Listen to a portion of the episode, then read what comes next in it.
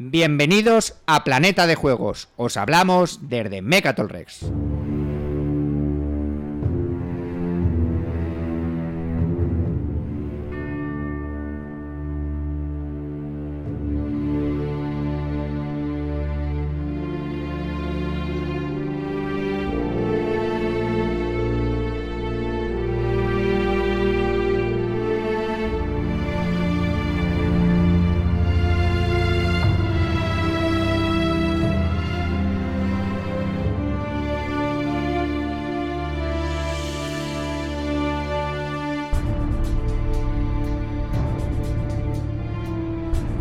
Amiguitos y amiguitas, bienvenidos a Planeta de Juegos en este viernes ya otoñal, viernes por la tarde, noche, cayendo la noche, como digo, aquí en Carabanchel, en el Club Mecatol Rex, donde hay tanto ambiente que hemos tenido que refugiarnos en el despacho para poder grabar el podcast, porque si no corríamos el riesgo de ser absorbidos por los múltiples jugones que tenemos aquí al lado.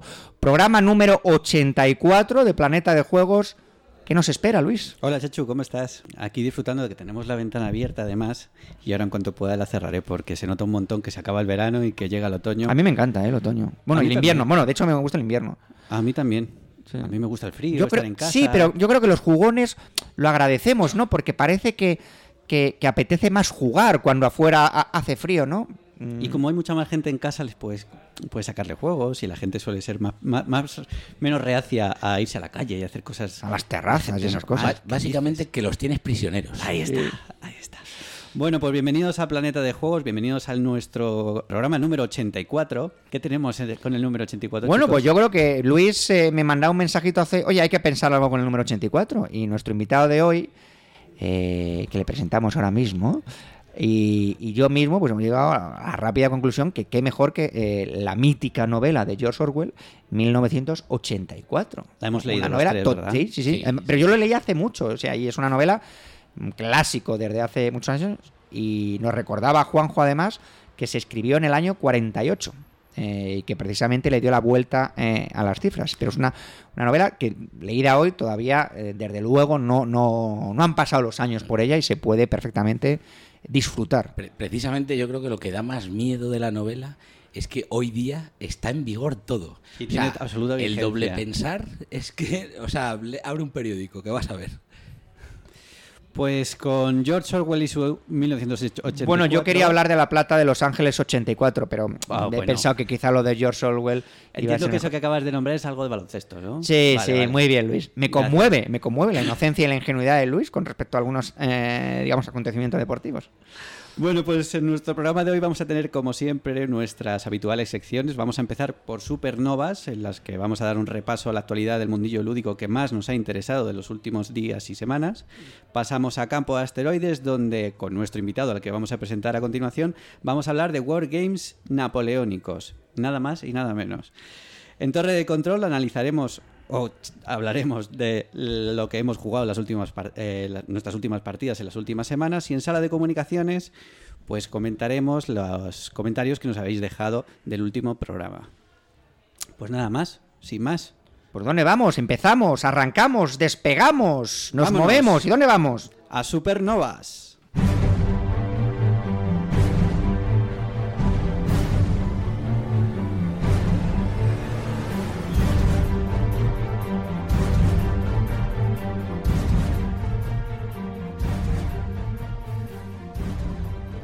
Nos vamos a Supernovas. Normalmente aquí hacemos un pequeño listadito de novedades que hayan salido en las últimas semanas. Salen muchas cosas, pero es que a mí no me acaba de convencer, ¿no? Porque eso de poner la ficha tal cual me parece un poco impersonal y un poco frío. Y entonces estos días me venían a la cabeza varios pensamientos en los cuales yo lo relacionaba con esa necesidad que ha tenido Luis de vomitar, expulsar sus, sus opiniones que, que quizá no tengan cabida aquí a través de su blog Jugar a Perder, que os recomiendo encarecidamente. Eh, yo le he comentado a alguien. Ayer eh, inicié un viaje en autobús, empecé a leer la entrada y estaba llegando a mi destino y casi no la había acabado. Eh, porque es que realmente se nota que a Luis le gusta escribir y le gusta plasmar sus ideas por escrito. Yo sería incapaz de llegar a, a eso. Me gusta más la transmisión oral, como siempre digo. Entonces, tengo varias reflexiones o varios pensamientos, varias cosas que quiero compartir que nunca, nunca encuentro un, un sitio donde ubicarlos dentro del programa y por qué no hacerlo ahora y recortar un poquito lo que son las novedades. Bueno, lo dicho, recomendar el blog de, de Luis, Jugar a Perder, ¿verdad? Su última entrada hablaba sobre piratería. Sí, porque Luis se ha comprado un juego pirata. Eso Él dice es. que sin saberlo. Sí, sin saberlo. Esa es la, la canallada un poco de todo esto, que, que lo he comprado sin saber que era pirata. Era el Secret Hitler, ¿no? Para aquellos que, que- que no queremos entrar en, en los guiños privados de cosas que, nos, que nos tienen- no, no sepan lo que estamos hablando, pues el Secret es. Hitler. Simplemente era poner un poco sobre la mesa la reflexión de que, de que la piratería en nuestro mundillo parece que es algo que es- lo vemos desde un punto de vista lejano y que no nos afecta de forma directa y que parece realmente, y parece que realmente es que no nos afecta. Pero bueno, que está ahí, está la posibilidad de que los juegos sean pirateados y sí que se vendan eh, de manera diferente a como habitualmente nosotros lo accedemos a ellos y que haya alguien que se aproveche. Pero bueno, hay mucha más reflexión detrás de esto. Sí, ¿no? sí, sí. Y- os digo yo, muchísima reflexión detrás de esto. Tanta reflexión que casi abruma. Eh, pero, pero bueno, yo siempre he dicho que una de las cosas buenas de los juegos de mesa es que estaban eh, blindados contra la piratería de alguna manera en contraposición pues con música, con cine, incluso con libros, por el hecho de que eh, un juego de mesa es difícil piratearlo o no te sale a cuenta piratearlo. Eh, pero claro, hay algunos que a lo mejor son solo cartas, como era este caso, ¿no? Eso es. eh, pues que es, es más, es más fácil. Pero bueno, os, os conmino a que eh, accedáis al, al blog de, de Luis y lo leáis. ¿Qué más cosas? Estoy pasando una, una especie de crisis, una especie de crisis de fe en las novedades. He llegado a un punto de... Bueno, este punto tenía que llegar en algún momento. Ya no solamente por un tema económico, que lógicamente también, ¿no? Pero por un tema de, espa- de espacio y sobre todo por un tema de agobio en el sentido de que veo muchos juegos a los que quiero jugar, tengo gente con la que jugar, el juego me gusta, no lo quiero vender, pero, pero claro, no, no puedo jugar a todos. Yo que normalmente llevaba un ritmo de compras más o menos elevado, no evidentemente a los niveles de los mayores popes que tenemos aquí, que se compran 3, 4 juegos a la semana, pero yo creo que llevo 3 meses sin comprar un juego, 3 meses, 2 meses y medio, y no porque no haya habido juegos que no me hayan interesado, puedo nombrar algunos que me hayan interesado en los últimos meses, bien porque haya leído reseñas buenas, bien porque, por ejemplo, Luis, el Time of Crisis, el Time of Crisis es un juego que hubiese caído de manera mm, clara, directa, hace un año. Pero es que, claro, veo el Crisis y digo, pero si es que yo me compré el Truth and Tragedy, la primera edición, y no he jugado. Y no he jugado. El Yokohama es un Eurogame que me atraía mucho. Eh, el Nemos War es un solitario del que mucha gente habla bien. Pero tengo el Dawn of Thess, tengo el Apex, tengo los Monplacus, tengo un montón. Yo no sé, y, y además no es una cuestión de que venda uno para que entren otros. Es que yo no quiero vender esos juegos porque quiero jugar a esos juegos. Quiero jugar más a esos juegos, ¿no? Eh, hoy hemos jugado un juego, luego lo comentamos con Juanjo, que por cierto, yo creo que no Por le hemos favor, presentado, porque como, como ha empezado a hablar antes, Bueno, es pero Juanjo. cierto, A ver, ya he exactamente, venido tantas veces que, tu voz es No reconocible. ni falta. reconocible, pero Bueno, pues Juanjo, por si alguien no, no lo sabe, eh, es nuestro experto de cabecera en Wargames y eh, antes le- eh, presidente de Mechaton Rex, eh, que muchas veces nos habréis, nos habréis oído nombrarle seguramente en este efecto. y uno de los tres socios fundadores Efectivamente. de Mecatolres junto con Javier y Laura, que también han pasado por estos micros. Lo que pasa es que bueno, ahora están viviendo fuera de Madrid y es más difícil, aunque eh, nos encantaría, ¿no? Eh, por ejemplo, Javi es uno de los grandes aficionados de Dungeons and Dragons en España. Pues era un poco eso, ¿no? Que yo la verdad me encuentro ahora. Mira, me pasa con el. el- acaba de salir un juego que es el Lisboa. El Lisboa es un juego que yo llevaba esperando un año y pico, fácilmente. Yo no me he metido en el Kickstarter. Les, les ha llegado a los backers y va a salir ya la. En tiendas creo que ya lo tienen en alguna tienda, pero es que vale 95 euros. 95 euros. Pero he jugado una partida al Viños y tres al Galleries. ¿Qué haces? ¿Qué harías tú, Luis? Vengo aquí también un poco eh, a modo de diván, a modo de que me des un consejo. Yo lo tengo muy claro, no comprarlo. Sí, Lo tengo eh, muy claro desde hace relativamente poco, desde hace un año, año y medio, porque eh, yo creo que por esta fase supongo que en algún momento pasamos todos, pero hay como intervalos en los que los superamos y valles y luego volvemos a, a puntearnos hacia arriba y nos vuelven a envolver un poco las novedades. Pero yo he pasado también un poco, esto me suena un poco raro, porque es como si, eh, como si Pitufillo se le estuviera diciendo a papá Pitufo, yo he pasado por esto, amigo, tú tranquilo, que de esto se sale, ¿no? Pero... No, pero- sí, a ver, si yo tengo juegos hasta el día del juicio eh, final y juegos, repito, que me gustan, que no es el caso que digas, bueno, mira, este juego lo voy a jugar menos, no tengo grupo de juego. No es el caso. Eh, también es cierto que en la era que vivimos, eh, si estás enganchado a Twitter, que yo en apenas tres semanas voy a dejar de leer Twitter porque va a empezar la NBA y como no me puedo enterar de los partidos, dejaré de leer Twitter. Eh, lees Twitter, entras en foros, eh, hablas con gente aficionada y claro, es muy difícil resistirse, pues bueno, la gente habla, la gente comenta, pues aquí mismo se trae el juego. Vacunarse contra eso es, es, complicado. Yo creo que aquí, eh, precisamente, es donde mejor puedes estar a salvo de la compra compulsiva. Sí, porque puedes jugar al juego sin necesidad de comprarlo. Exactamente. Correcto. O sea, juego al juego sin necesidad de comprarlo y si me enamora, me lo compro. Y si me ha gustado nada más, pues no me lo compro. Sí, pero bueno, hay veces que no tienes la oportunidad, o por lo menos en el caso por tiempo, a lo mejor de jugar al juego. Y fíjate, el Nemo's World también es un juego que estaba esperando ahora hace mucho y no y lo dejé pasar por todo, no disparé. Y hay otros muchos juegos durante estas fechas. Y estamos además en, en un periodo del año que Essen se acerca y salen muchísimas novedades.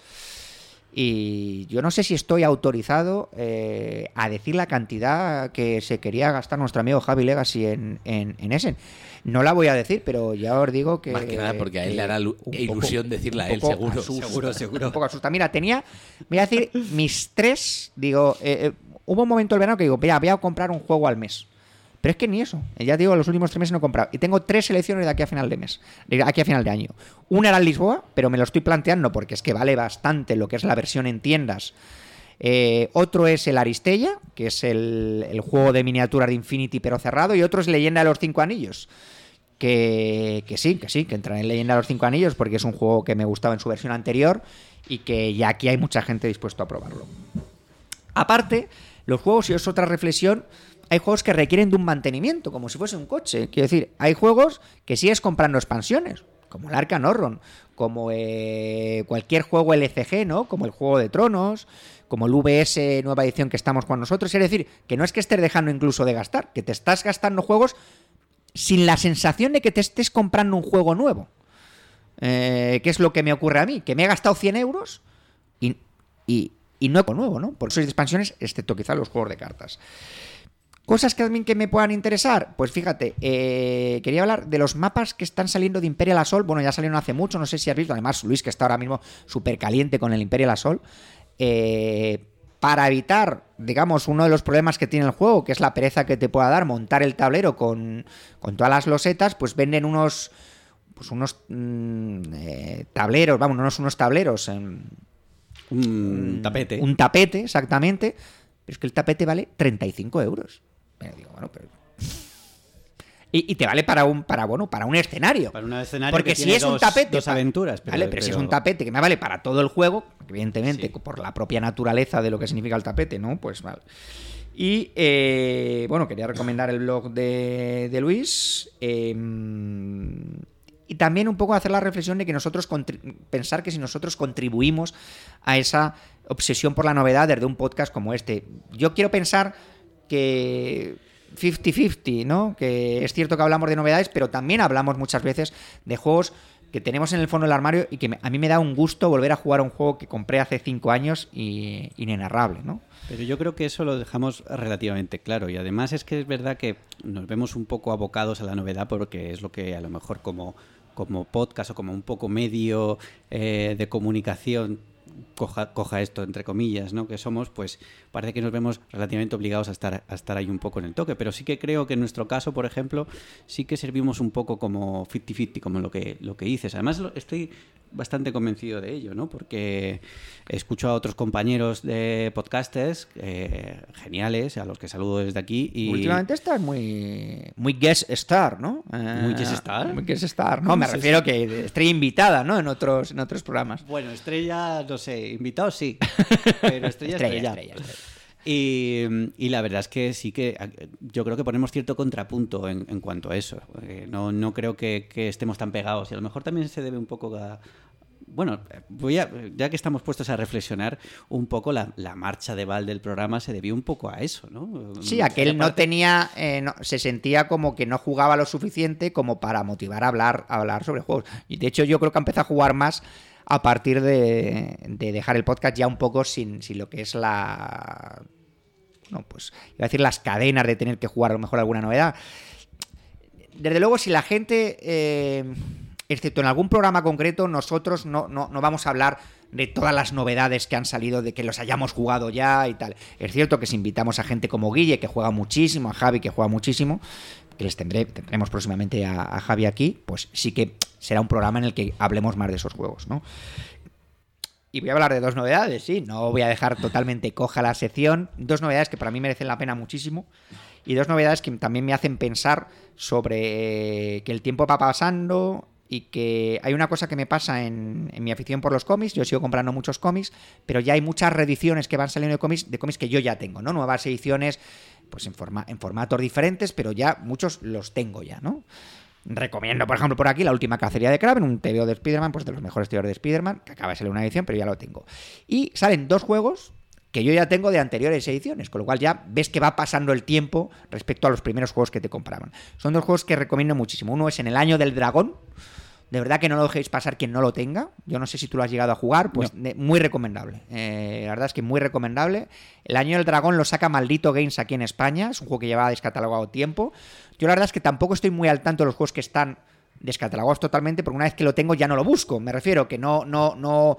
Eh, no tienes interés salvo por, que por buscar, claro exactamente. Eh, bueno pues pero parece que está descatalogada hacía tiempo. Sale por creo que es 42 euros 43 euros eh, que está claro parece que está muy bien de precio y es eh, todo el mundo habla le pone la misma etiqueta a este juego que es el mejor juego de Stefan Fell pero es que es verdad, es, por lo menos de los que he jugado yo, es el mejor juego de Stefan Fell. Y es un juego además que no se parece mucho a la mayoría de juegos de Stefan Fell. Acusador de euros, acusador de fríos, acusador de ensalada de puntos. Pues este no tiene absolutamente nada de eso. Es un juego que dura. Pone en la ficha de VG 75-100 minutos. Yo creo que incluso puede durar menos. Es un juego de 2 a 5 jugadores. No es un juego recomendable para dos. Es un juego, bueno, pues de selección de roles eh, y de, bueno, un poco de gestión de recursos, de gestión de la mano. Es un juego súper agobiante porque, bueno, ocurre durante el año chino y cada año van pasando unas cosas que tú tienes que, que bueno, pues que defenderte, que es una plaga, que si una sequía, que si tal. Y tienes que ir, bueno, pues manejando los recursos que tienes. Es un juego con poquitos componentes, pero que te deja muy buen sabor de boca. La verdad es que con muy poco, en cuanto a componentes, en cuanto a duración, etcétera, consigue mucho más que muchos juegos. Yo hace poco jugué al Tikal, me dejó muy buen sabor de boca. Os recomiendo este. Y os recomiendo también un juego que saca de Beer, que se llama Torres, eh, de Kisling y Kramer, que es un juego que yo tengo en caja gigante y que me ocupa mucho, pero de Rio Grande Games. Esta es una caja más pequeñita. Y es un juego muy parecido, bueno, muy parecido, para que sea una idea, al Santorini, ¿no? Al Santorini. Sí, además estéticamente. Que, sí, en cuanto a que tienes que ir, bueno, pues construyendo eh, pues torres, eh, exactamente, y según la altura que tenga y según donde vayas poniendo los muñecos, pues te va puntuando de una manera u otra. Es un juego que está fenomenal. Para quien no lo tenga, creo que también sale como unos 40 euros. Acaba de salir, con lo cual es, de verdad que si no tenéis ninguno de estos dos juegos, son dos juegos que sí que, eh, que sí que recomiendo. Luis, sabemos que eh, una de las cosas en las que se fija, detalles en los que se fija, si va bien a dos, en el año del dragón, no. Eh, vale. Torres, yo lo jugué a 3 y a 4, funcionaba bien. Yo creo que a 2 también podría funcionar bien, pero la verdad es que si te digo que hace 10 años no, pero 8 años que no lo juego, pues eh, ha, pasado, ha pasado ya mucho. Y poco más, no quiero dar la turra ya demasiado, pero es que claro, como Luis tiene su blog, pues yo quiero meter aquí un poquito, un poquito la cuña. También quería hablar una cosa con Juanjo precisamente, porque no lo vamos a hablar en Torre de Control, porque quizás sería eh, demasiado kits, eh, pero es que hemos, llevamos toda la tarde jugando a un juego de cartas descatalogado desde hace años. Un poco como un movimiento casi contracultural, ¿no? Eh... Bueno, es que se podría decir que hoy se ha vivido Mechaton Rex mundial, ¿no? O... Bueno, no, bueno, supongo que habría campeonato bueno, en su momento, primer, pero ahora no, mismo este era el nacional, de Warhammer Invasion. Hablamos de Warhammer, Invasion, Invasion, uno de los primeros LCG, o no sé si el primer LCG que sacó Fantasy Flight Game, también el primero que descatalogó, que cerró. Eh, hace pues, un año sería ya casi, porque fue para sí, el Black Friday. El Black Friday, ¿cuándo es? En noviembre, en noviembre, ¿no? noviembre. Pues no, un año no, pero diez meses sí. Y lo, lo saldó de una manera eh, bastante bestia, porque cada expansión que te costaba, no sé si 15 euros, te costaba 3 o sí, un, sí, una cosa muy y, que, y, la expansión de luz que costaba 30 costaba 10, Sí. me parece. Y Juanjo y yo lo compramos todo, pero todo. Además era un rollo porque había que ir uno por uno metiendo en la, en la esa. Yo me acuerdo de, de, estar un día entero casi ahí. Sí, yo también, yo también. Y es un juego que, eh, bueno, pues se ha dejado de jugar y llevamos tiempo. Y es un juego, y no lo hemos pasado pipa. Y, y- y no es un juego peor que muchos de los eh, juegos de cartas que están actualmente. Es un juego que, tiene, eh, bueno, pues un componente mm, bastante peculiar, que es que tu zona de juego se divide en, en tres, y entonces las cartas que bajas tienes que elegir en qué zona se ponen. En una zona se atacan, en una zona se consiguen recursos y en una zona se roban más cartas. Y la verdad es que, bueno, tiene su... O sea, no es un juego... No es ninguna tontería, a pesar de que tiene ya sus años, y si tienes ya todas las cartas a tu disposición, con todas las razas de Warhammer, y eso que yo no soy muy fan de Warhammer, creo que Juanjo, No, tampoco. lo mínimo, especialmente, o sea, lo, mínimo, sé algo bueno, me gusta, pero no. pero bueno, y la verdad es que mm, no lo vais a poder conseguir porque, bueno, no sé, lo tendrán también saldrá en algunos sitios, lo mismo. Sí, pero ya en. Pero que apostéis. Ya no está. Pero que, que- que- que no pasa nada, que nosotros hemos, pues a ver si jugamos más veces.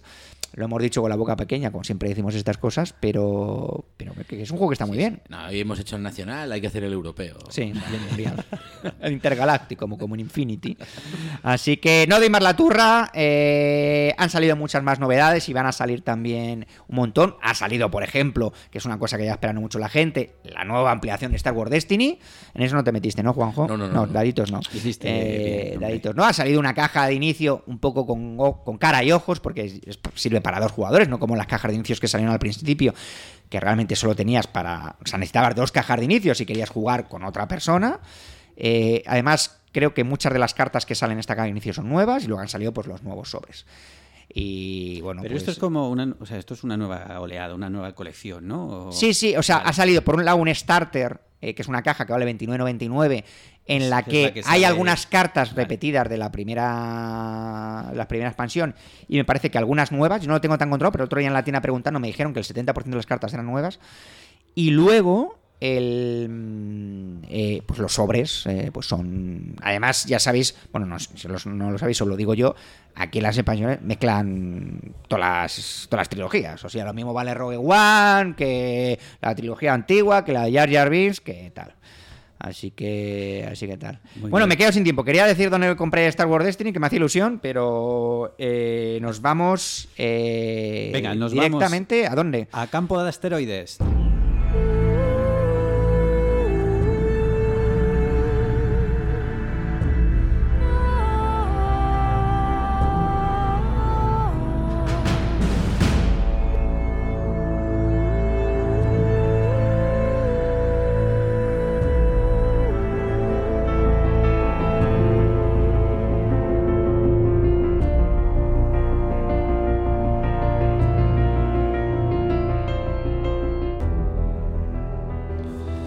Chicos, pues estamos en campo de asteroides y como os habíamos anunciado antes, tenemos de invitado a Juanjo y ha venido a vernos para hablarnos de Wargames napoleónicos. ¿Qué tal Juanjo? ¿Cómo estás? Muy bien.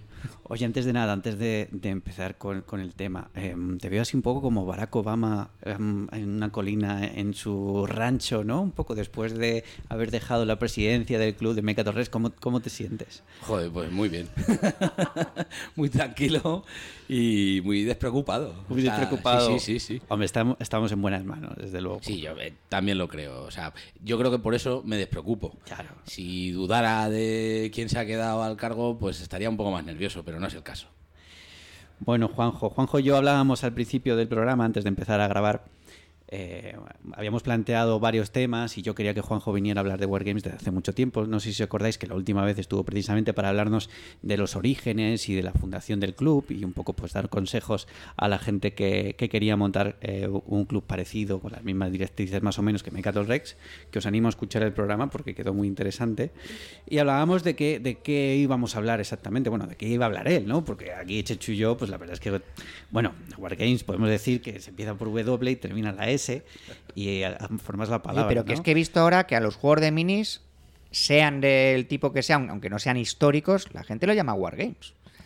Porque son juegos de guerra, no sé, y lo- bueno, mira, Bueno. Juanjo no le veis, pero sacuda así un poco la cabeza. Bueno, hay que decir que Juanjo ha dinamitado de alguna manera eh, el tema, porque claro, nosotros la idea era Eso es a lo que iba. haznos un update, Juanjo, de, de, de, de- De cómo de está- juegos de cómo está- guerra cómo y está el tal, tema, cómo está el exactamente.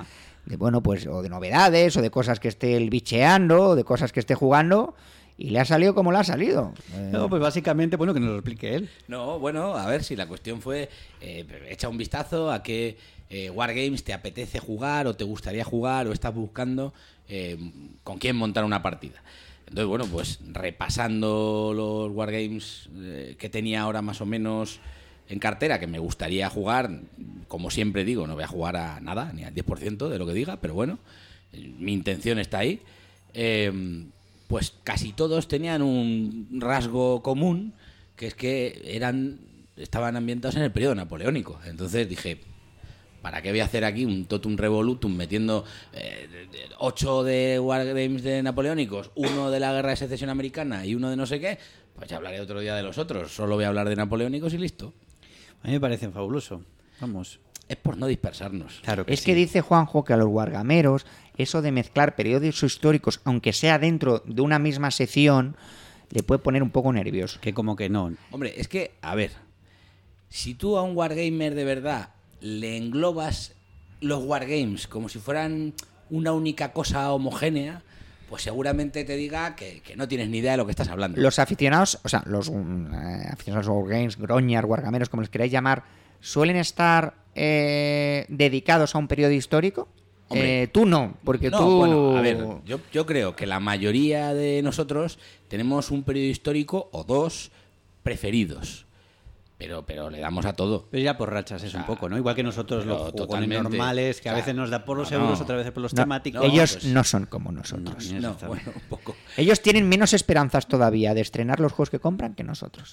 Nosotros Pero- tenemos alguna, pero lo también- conseguimos, pero ellos no. Pero también somos más selectivos a la hora de escoger los juegos. Absolutamente. Porque, para empezar, normalmente los juegos, los wargames suelen ser más caros todavía que los, que los Eurogames. Pero por o- cuestiones de distribución, sobre todo, ¿no? Porque, o sea, que decir que tiradas pequeñas. Bueno, eso también, eh, pero también porque tú en un juego normal y corriente, por así decirlo, de un Eurogame, pues tienes un tablero con eh, 200 fichas. Bueno, está cambiando, ¿eh? Ahora cada vez más. Cada vez Hombre, más... Yo, por ejemplo, también supongo que y habrá muchos más componentes por el hecho de, de que sea caro, ¿no? El otro día leí que eh, Mark Herman, el, el autor del Pericles, llevaba siete años di- diseñando la idea desde que empezó. O sea, no quiero decir que, el, que Stefan Fell eh, con su Shogun se tirara menos tiempo, ¿no? Pero a lo mejor es un, algo en, en lo que poner, ponerlo en valor, ¿no? No sé. O sea, yo creo que además, o sea, tiene un componente de complejidad adicional un wargame sobre un juego, un Eurogame o cualquier otro tipo.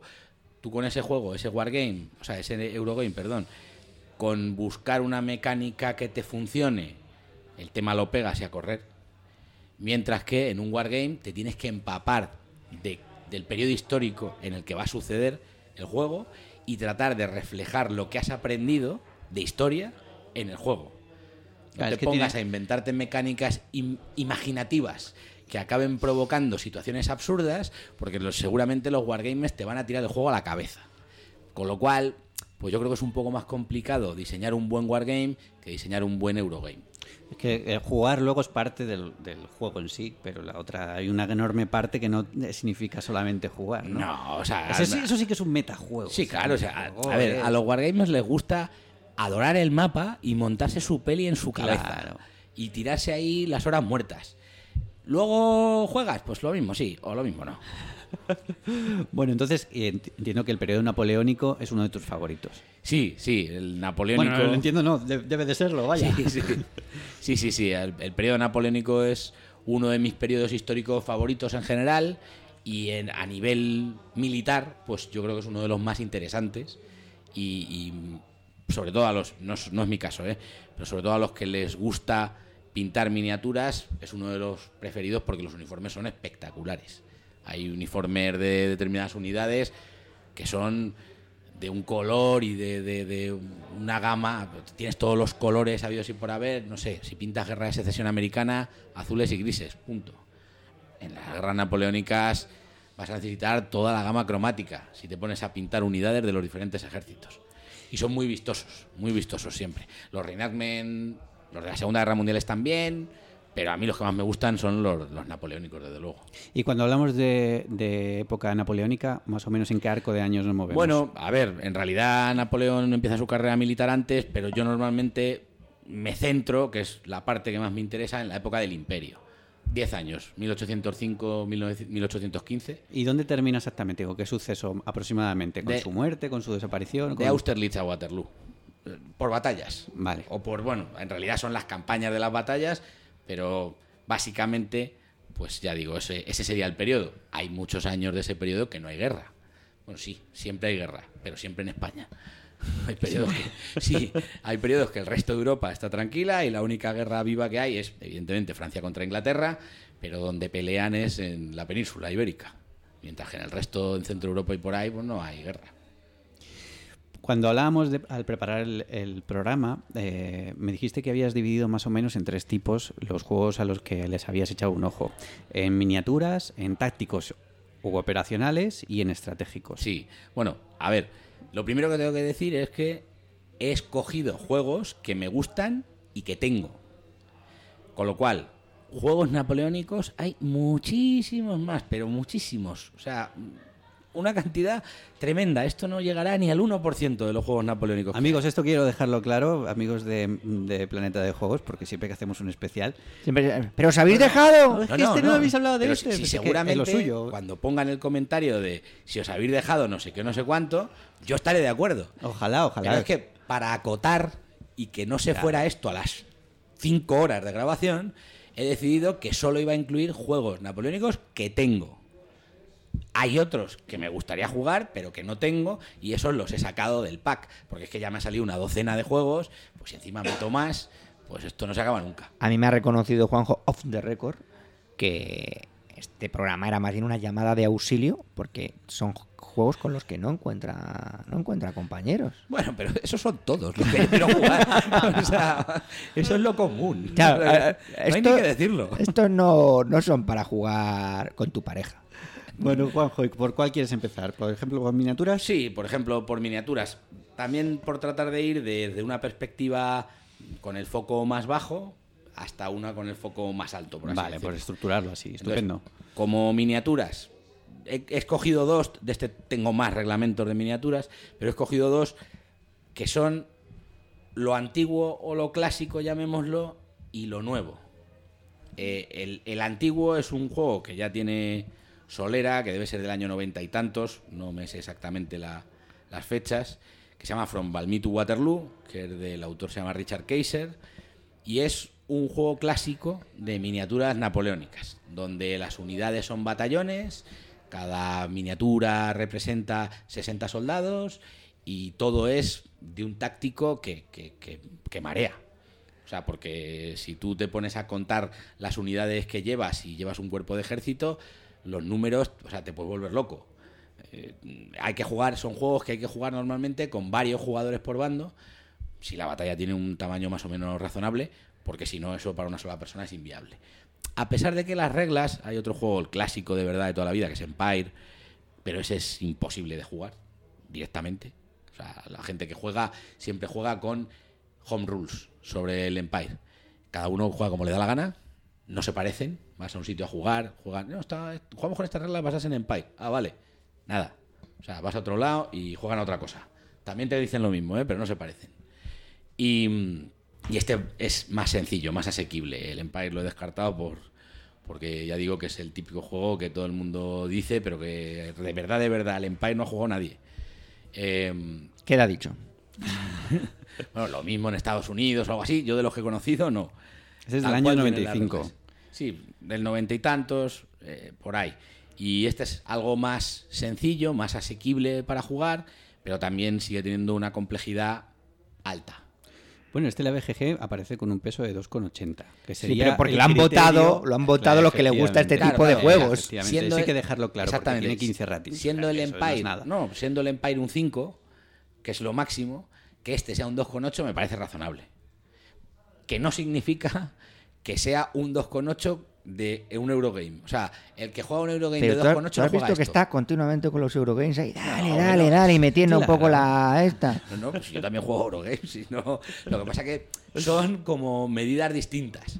Digamos lo que es como, no sé, pesos y medidas. Son Claro, cosas diferentes. no es que sean medias distintas, es que vota a personas distintas. O sea, me refiero, el, el- Sí, probablemente el el que haya votado un criterio es 2,80 pues ha intentado jugar al Sí, Empire ese. Seguramente, seguramente.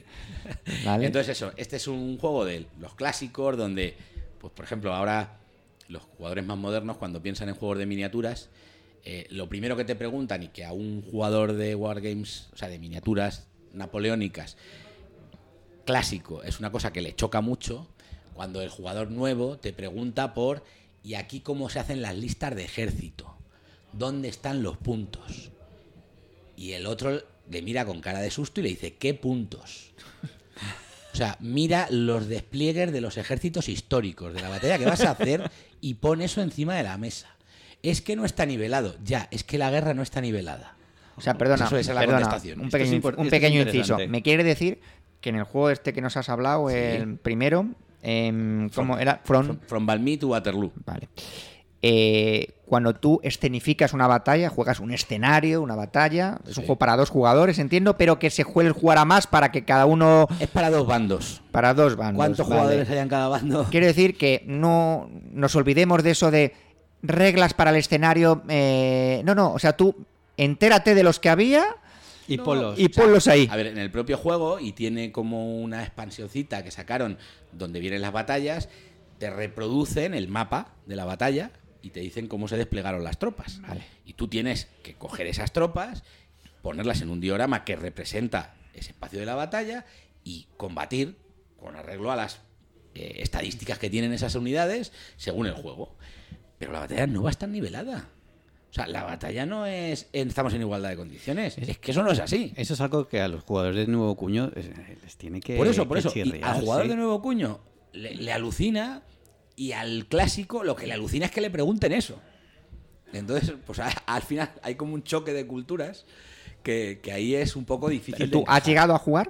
A este sí, Sí. sí, sí, sí. He, he llegado a jugar, he llegado a jugar. No, este sí. O sea, si este juego este. se puede jugar. O sea, ya digo, el Empire es injugable, tal cual, pero este sí es jugable. Es Pero una es- cosa tiene un reglamento, tiene un libro como reglamento Sí, y sí, luego sí, tiene las minis que se pueden com- comprar, Claro, supongo. Hay un montón de marcas, la Perry, por ejemplo, o no sé, es que hay muchísimas. Vale, vale. Pues si alguien resulta que eh, se interesa en alguno de estos juegos, que sepa también eh, cuál es la manera de acceder a ellos. El reglamento no sé si estará a la venta. Si Sí, no pero podrás acceder a lo mejor. No creo que online puedas ¿no? acceder a él, no. O sea, es un, un PDF. 95. Es complicado. A ver, tampoco hay mayor problema. Bueno, mayor problema. Si te metes en. un canal de historia y ves lo que. pues ya está. Mira, te lees una novela o un libro y... No, me refería. Hay, joder, lo que pasa que ahora no me sale el nombre. Eh, hay una página web de internet donde se juntan todos los guargameros del mundo y allí están reseñados todos los juegos habidos y por haber. ¿Qué página es? Joder, es que me acordaré. Hombre, es, Bueno, es la BGG de los guargameros. no, sí, sí, sí. Bueno, lo que pasa que, bueno, si lo ves es todo como un poco más antiguo, son como Bueno, si en algún momento- foros un poco noventeros. No son millennials. No, no. Son de estos que tienen el fondo No, negro y las no. letras blancas. No, no, o sea, si, bueno, si tú te metes en los sitios, digo que en esos sitios, eh, que ya digo, si me sale el nombre a lo largo del Bueno, si programa, no lo diré, pondremos más si no adelante lo pondremos en la descripción del programa, no te exactamente. Eh, a la gente que escribe ahí lo mismo ya no cumplen los 50 y algunos no cumplen los 60. Con lo cual, gente joven no es. Pero lo que quería decir es que ahí te encuentras escribiendo y puedes escribirle a él al autor del libro, que ahora tiene sesenta y tantos años, a Richard Kaiser. Con lo cual, si te- se te ha puesto en las narices que quieres el juego, lo mismo le escribes y le dices, oye, te quedan copias. Y el tío te lo vende y te lo manda. O sea, que es lo bueno que tienen estas cosas. Em, y bueno, por comparación, eh, el siguiente juego que quería hablar es un juego que fue clásico, clásico en este sentido, el Napoleon's Battles, porque tuvo dos autores. Yo hablé, creo, de esto. Lo habían, ahora lo han, han sacado una nueva edición, una cuarta edición, eh, dos autores españoles, pero esto es un juego original, que sus anteriores ediciones eran de dos norteamericanos, que fíjate hace cuánto tiempo sería, que han fallecido los dos. Con lo cual, esto era un juego clásico en la línea de From Valmy to Waterloo o el Empire del que hablaba antes, y ellos lo han convertido, lo han tratado de convertir en algo moderno, transformando el valor de las unidades en puntos para que cada cual pueda hacerse una batalla inventada donde hagas eh, franceses e ingleses contra austriacos y prusianos, que es una cosa que históricamente es de locos, pero que con una serie, o sea, con un valor de puntos lo puedes hacer para que cada cual juegue como le dé la gana. yo creo que también pensando un poco en posibles torneos. Yo veo complicado que este tipo de juegos sean torneables porque las batallas duran mucho. Aunque las trates de hacer pequeñas y sencillas, no es fácil. Es lo que tanto le gusta a Chechu de la regla de medir.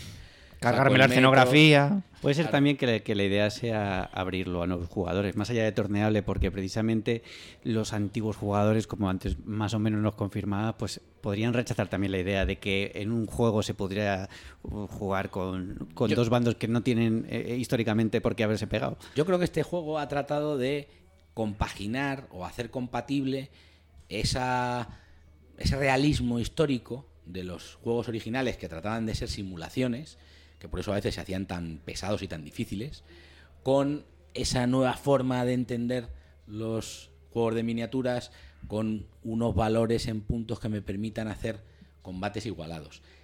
Más allá hay otro que también tengo, pero ese no me gustó mucho y no hablaré demasiado, que se llama Napoleon at War, que ese lo sacaron incluso, es ese puntos puro y duro, con el añadido de que sacaron miniaturas que iban junto con el juego tratando de hacer una especie de Warhammer, valgan las comparaciones y salvando las distancias, de, de napoleónicos. Uh -huh. Mucho más sencillo, mucho más asequible, eh, rápido, sin complicación ninguno, pero perdía mucho en simulación histórica.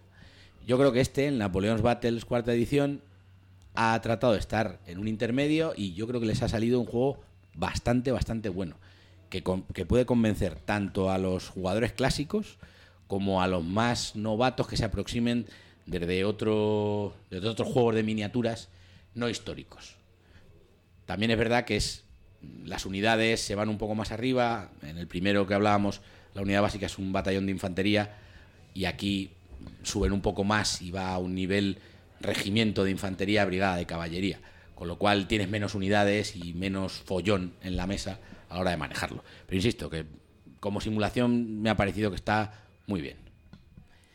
Pues estupendo. Si quieres pasamos a la siguiente a la siguiente mini sección. Sí, los siguientes serían tácticos u operacionales. Tácticos u operacionales. Sí. ¿Nos sea, cuentas un poco qué se diferencia? Bueno, en la época napoleónica en concreto yo entiendo que táctico es una batalla y napoleónico, o sea, napoleónico y eh, operacional es una campaña dentro de las guerras napoleónicas o una parte de una campaña.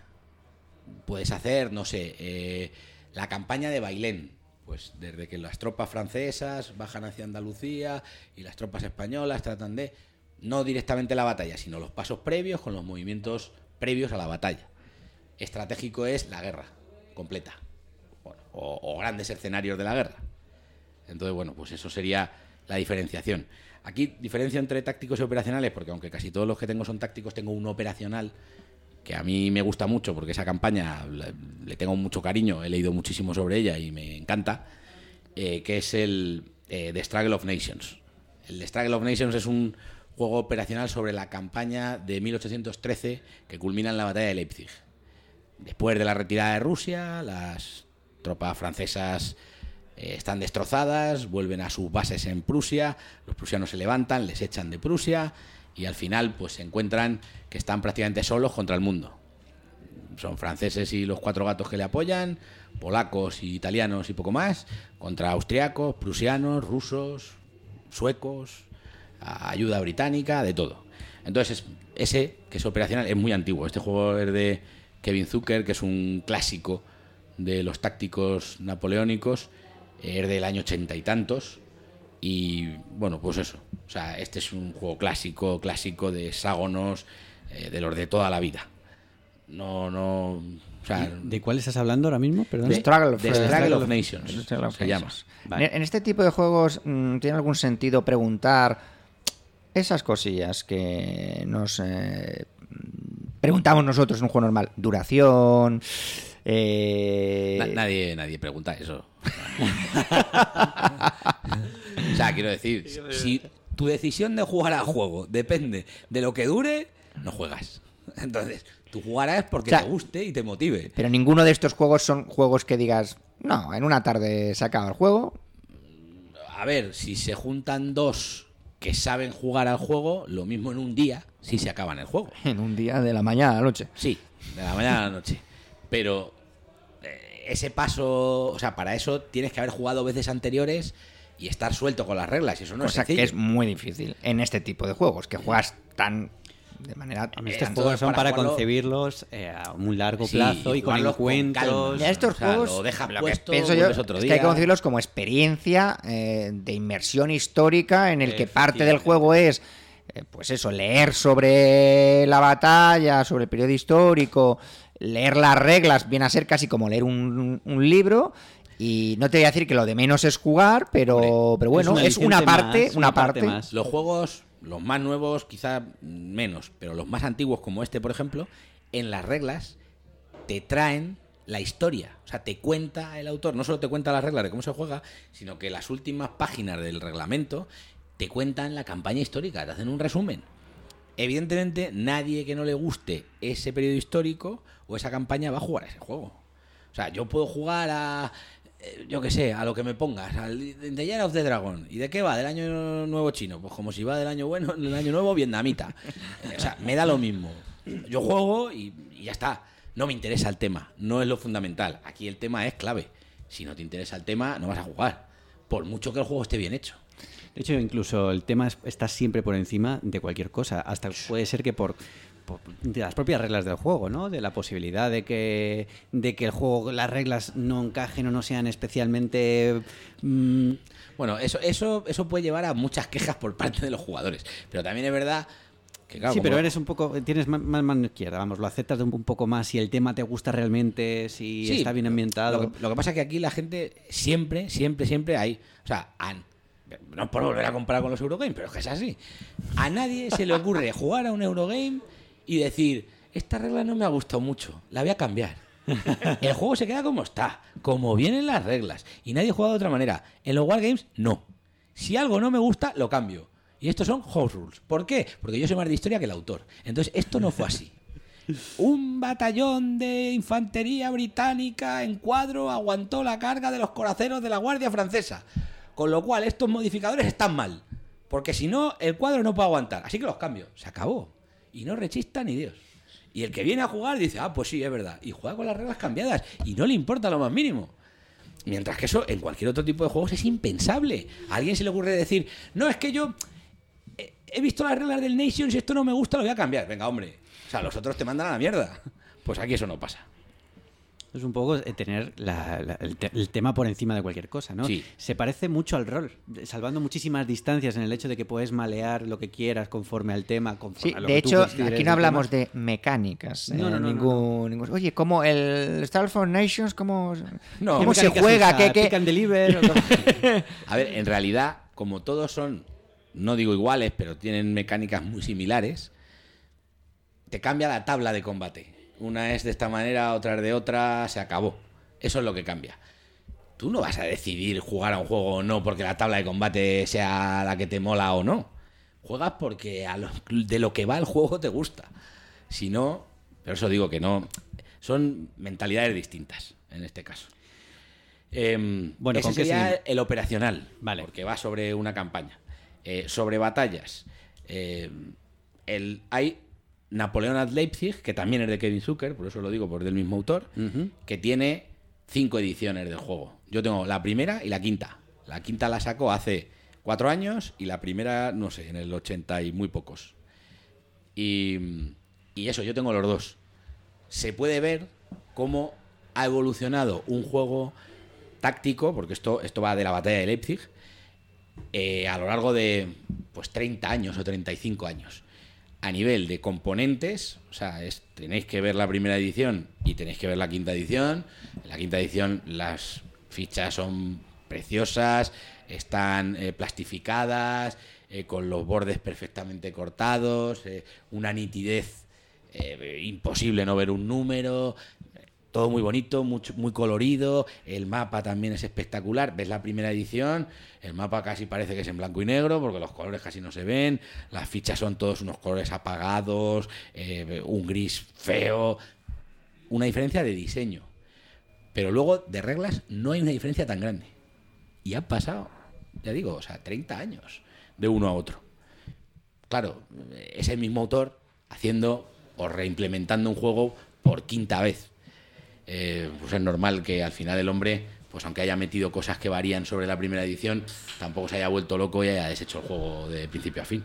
Ya que estamos hablando tanto de tema como protagonista, no quiero que tampoco que nos quedemos demasiado en el estilo de juego y demás, que es súper interesante, pero has nombrado dos veces, por ejemplo, la batalla de Leipzig. ¿Y por qué es tan importante la batalla de Leipzig? Bueno, en realidad todo el mundo piensa, o achaca, digamos, la derrota de Napoleón a Waterloo, pero en realidad donde Napoleón es derrotado es en Leipzig. En Leipzig se acaban todas sus posibilidades de seguir eh, gobernando Francia. Es evidente, lo que pasa que él pues no se resigna y sigue peleando un año más. Le derrotan luego en la campaña de Francia en el 14, le exilian, vuelve Ah, bueno, claro. los 100 días y ya le derrotan en Waterloo y le mandan directamente a, a Santa Elena.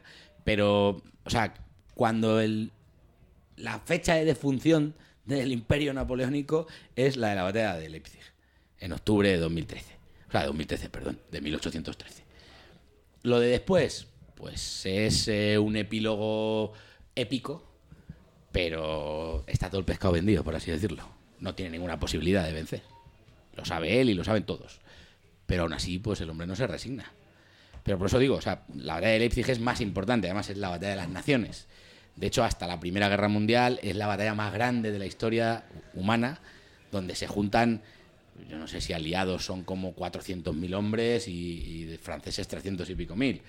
Y ahí, pues eso, franceses, italianos, polacos, eh, suecos, austriacos, prusianos, rusos, prácticamente hay un, un, regimiento portugués, un regimiento español, prácticamente están todas las nacionalidades eh, de Europa de esa época. Y por eso yo creo que es el punto fundamental de las guerras Y napoleónicas. nos da pereza a nosotros pintar las minis del Imperio del Sol. Como a alguien se le ocurra ponerse a pintar las minis de... Eso, eso es tarea de una vida. O sea, pintar las minis es tarea de una... ¿Tú, tienes, ¿Napoleónicas? ¿Tú tienes minis? No, no, no, no. no. Ah, no. Por ahí no paso. Drogas no, drogas no, niños. Drogas No, no, no. o sea, lo digo porque, a ver, eso requiere una tarea. De, hay gente que lleva toda su vida pintando sus ejércitos napoleónicos y no acaban jamás. Es, es, es un algo continuo. Me fascina si que, alguien rueda- pueda dedicar su vida eh, lúdicamente hablando a algo muy concreto, muy específico, un tema tan, tan sumamente... Me, me- me fascina, que, fíjate, claro, lo vemos desde nuestro punto de vista aquí. Casi que lo aquí- envidiamos. que- sí, sí, Casi que lo envidiamos. Está aquí al, al lado Alfa ha venido de oyente. Pero estaba pensando, joder, yo estoy pensando que voy a jugar al Conan con él el domingo, que ayer jugué al Imperio del Sol, que no sé qué, o sea, que, que voy saltando de, de cosa a cosa. Y Normalmente los pintores de miniaturas napoleónicos son exclusivos. Hay algunos que lo mismo también tienen miniaturas de edad antigua o de lo que sea, ¿no? Pero son muy concretos. Porque además eso requiere unos libros para que veas los uniformes, porque no, no es... el uniforme francés es azul con blanco y a tirar. En el caso No, no, de los uniformes es al contrario que las reglas. No, no. Ahí tienes, o sea, hay unas reglas muy claras. claro, porque lo no, que quieres pero- ver en la mesa es... Lo, o sea, Claro, eh, aquí todo esto llega para Pero que... no, también- no unas reglas genéricas. O sea, tú no pienses que es lo que te decía. Pues el uniforme francés es azul con las vueltas de los estos en blanco y el pantalón blanco. A tirar. No. Eso es el genérico. Ahora píntate el segundo batallón del primer regimiento de granaderos de la Guardia de Vieja. Búscate un libro, mira a ver cómo iban vestidos y clávalo. Porque como se te ocurra hacer un error de este no era el color del cuello, te van a mirar la miniatura y te lo van a decir. Así que tú sabrás. Es un mundo ajeno a, a lo que... duros. Fíjate tú de los culo duros. Por eso digo que son mentes distintas. Yo por eso ni pinto ni pienso pintar jamás en la vida nada. Si algún día, hombre, pero por supuesto, es que es un trabajo de chinos eso. De hecho, hay un montón de chinos trabajando que te cobran por pintarte ejércitos enteros de miniaturas de napoleónicos. Madre claro, mía. pintan de aquella manera. Pero bueno, los pintores buenos pues son bastante más caros. Y más, claro, te pintan unas cosas que son... Yo tengo dos amigos pintores top. Uno de ellos es el presidente de Alfa Ares, que es una asociación de, de wargamers de, de Barcelona, Javi, que se le conoce en el mundillo como el mercenario. Y se le conoce como el mercenario. sí, es su marca. Mm, ya. Su marca. Al mejor postor, ¿no? Pinta al mejor postor. Lógico y normal, yo haría lo mismo. Y, y otro que ya está retirado, eh, David, eh, Maki, que también su nombre. Que colgó los pinceles. ese, ha colgado los pinceles y ya solo pinta a, a amigos. Si no eres amigo, no te pinta las miniaturas. Y ya digo, es un mundo. Y ellos, bueno, Javi, yo creo que de hecho eh, sigue eh, ejerciendo como eso, como profesión, de forma profesional. Estado de alta en Hacienda y de la Seguridad Social, todo, y se dedica a pintar miniaturas por encargo. ¿Tú no crees que seríamos más felices, Chechu? Jugando solo Solo, solo siendo Grognars. O sea, tú piensas en tu vida siendo eh, Wargamero. ¿Sabes lo que pasa? Que yo una de las cosas que también reflexionaba el otro día es que siempre me quedo con ganas de más con los juegos. Como no lo juego lo suficiente, creo que si jugase un juego mucho, lo que María nunca volvería a jugar. Yo tengo ganas de jugar a todos los juegos que tengo porque no juego ninguno lo suficiente. Claro. Eh, pero bueno, ¿has visto? Porque aquí, eh, dentro de los juegos de minis que se juegan, que yo creo que de Wargames napoleónicos no... Ah, no. ¿Cómo, o sea, cómo viene- eran color? Sí, pero, o sea, de miniaturas, miniaturas. Ah, bueno, vino miniatura. una vez un amigo que sí tiene miniaturas, es uno de estos. Lo que pasa que él no pinta, él paga porque le pinten. Eh, claro, esto yo, si tuviera, cuando tenga dinero, pero. Hombre, aquí el señor que tengo aquí al lado sentado, al señor Alf, también. me dedicaré a, a encargar a la gente que me pinte y me pintaré ejércitos enteros. Pero No, tanto, pero que una de las que se juegos de minis que se juega es el Saga, que eh, Alf eh, juega y Luis ha jugado también alguna partida. Estamos hablando de Ciudadano Kane y vosotros estáis hablando de los Teletubbies aquí, ¿lo habéis visto? El Saga este, que se pintan de cualquier manera. Que nosotros en unas jornadas hicimos una, una reproducción de una batalla, la de Ligny, eh, que es de la campaña de Waterloo aquí, estuvimos jugando y hubo gente que le echó un vistazo, claro, la mesa llama la atención. Y joder, dices, qué bonito, ¿qué es esto? Claro, luego ya empiezan a ver las reglas y dicen, uh, No, además es que la, la mesa es la consecución de muchas cosas que vienen detrás. Sí, sí, sí. Entonces, a la gente que le llama la atención lo que está sobre la mesa, pero lo que viene detrás es muy difícil concebirlo. O sea, es muy, es muy difícil contemplar eh, eh, lo que hay en mesa eh, puesto y pensar la cantidad de horas, la cantidad de tiempo, la dedicación, el tema, la lectura, Sí, todo sí. lo que Bueno. conlleva el que eso desemboque en, en la, en la mesa, Claro, tal como so- lo pones. Solo el despliegue ya es un rato. Y, y la preparación previa del despliegue, de voy a mirar cómo era el mapa histórico, por Claro, todo pasaba eso. el río, dónde había un puente, dónde había una granja, dónde había uno, y que un estos bosque. batallones fueran esta cantidad y estuvieran aquí puestos y que estuvieran en este sitio. Eso Sí, sí, sí. es un ratito, sí. Bueno, bueno, vo- volvamos a la carretera sí, principal, vamos ¿no? al final nos vamos un poco por las ramas. Ahora vamos a. O sea, he empezado por quizás las cosas más complejas a nivel táctico y voy a ir un poco hacia algo más asequible. Eh, quería nombrar, eh, señalar dos juegos de, de una editorial española que se llama Trafalgar Editions. De. Bueno, sacaron uno sobre la batalla de Trafalgar, con unas minis de barcos, pero asequible. O sea, no estamos hablando de la locura de la que estaba hablando antes. A este juego yo creo que puede jugar. Joder, estuve a punto de comprarlo yo este. ¿Cuál Yo- es? Yo le tengo, yo le tengo. El Trafalgar. El Trafalgar, Ah. navíos de línea, Trafalgar 1805. Y luego hay otro que es de bloques, eh, que es eh, el Waterloo. Ambos dos son de, de esta eh, editorial española, que de hecho vinieron aquí a enseñárnoslos. Sí, me consta que algunos, que varios es. miembros del club lo, lo tienen y se ha jugado aquí. Sí, sí. Estuvimos probándolo con ellos, Crisanto Lorente, que es el diseñador del de Trafalgar, y José Antonio Luengo, que es el de Waterloo. Ya digo, son mucho más asequibles que los anteriores de los que hablaba, y como aproximación, estos juegos, era lo que decíais, el juego, si quieres, te lo compras con un libro, como si fuera un Osprey, no sé si habréis visto, sí, pues como si fuera un Osprey que han hecho ellos de la batalla de la que es la de Waterloo o la de Trafalgar. Con lo cual, aparte de llevarte el juego, te llevas el relato histórico de los acontecimientos. Más inmersión, a mí me pareció una gran idea por su parte el, juntar ambas cuestiones. Los puedes comprar por separado, ¿eh? pero te dan esa opción que desde luego si no eres un gran entendido en el periodo, yo he de decir que el de Trafalgar me lo compré, pero el de Waterloo, es que tengo ya tantas cosas de Waterloo, porque Waterloo es un icono para los británicos y los que más escriben de estas cosas son británicos todos. Tengo 200 millones de libros y ya dije ya no más. Luego al final del todo te voy a preguntar por un libro, algún libro que puedas aconsejar sobre, sobre el tema napoleónico. Pues sin problema, ya tengo uno en mente. Venga, pues en, sigue. En español. Bueno, Porque, sí, o sea, sí, los para que los, están en inglés para que los inglés. oyentes que, esté, que a los que le hayamos picado la curiosidad pues se puedan acercar. Vale. Eh, y luego iríamos al, al, aparte de esos dos, ya digo que son bastante asequibles, al último de los tácticos, que es el más asequible de todos, que es el Command and Colors. El Command and Colors es lo más sencillo que hay. Sí, sí, el Command and Colors, pero eso, es un, o sea, quiero decir que le veo, le veo en esta selección y casi me rechina. No. A ver, es lo, es lo más sencillo que hay de tácticos napoleónicos. O sea, yo no conozco otro que sea más asequible y más... A ver, hablábamos antes también, fuera de micro, de la serie esta que va a sacar eh, Draco... Sí, Draco la de- Napoleón de 20. 20, sí. sí. Napoleón 20. Esa que es muy sencilla, Sí. lo que pasa demasiado que- sencilla, más sencilla que Command and Colors. bueno, para mí, por lo que he visto, sí. Pero Bueno, puede que sencilla, para otros que, no, sea... que no sea en detrimento la palabra sencilla, sino asequible, ¿no? Sí, asequible, más asequible. Sí. Ver, yo no he jugado a esa serie. Le va a sacar Draco Pero, Ideas. Por lo que he visto, es, yo creo, más fácil todavía que, que Command and Colors.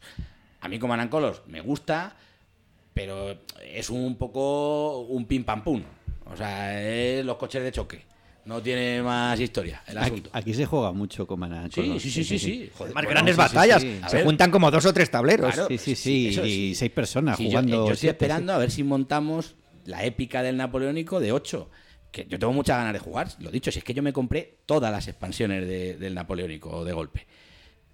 Pero es mucho más sencillo que los otros de los que estaba hablando anteriormente. Mucho más asequible y como aproximación para gente que vaya a jugar al napoleónico por primera vez me parece fantástico y maravilloso. Y seguramente el de la serie de 20 también. Lo que pasa que ya digo, a ese no he jugado, por lo que pues ya me, me resulta un poco más... Solo me han contado cómo es. Con lo cual mi opinión, pues ya ves tú, de segundas. Bueno. La nuestra es de quintas.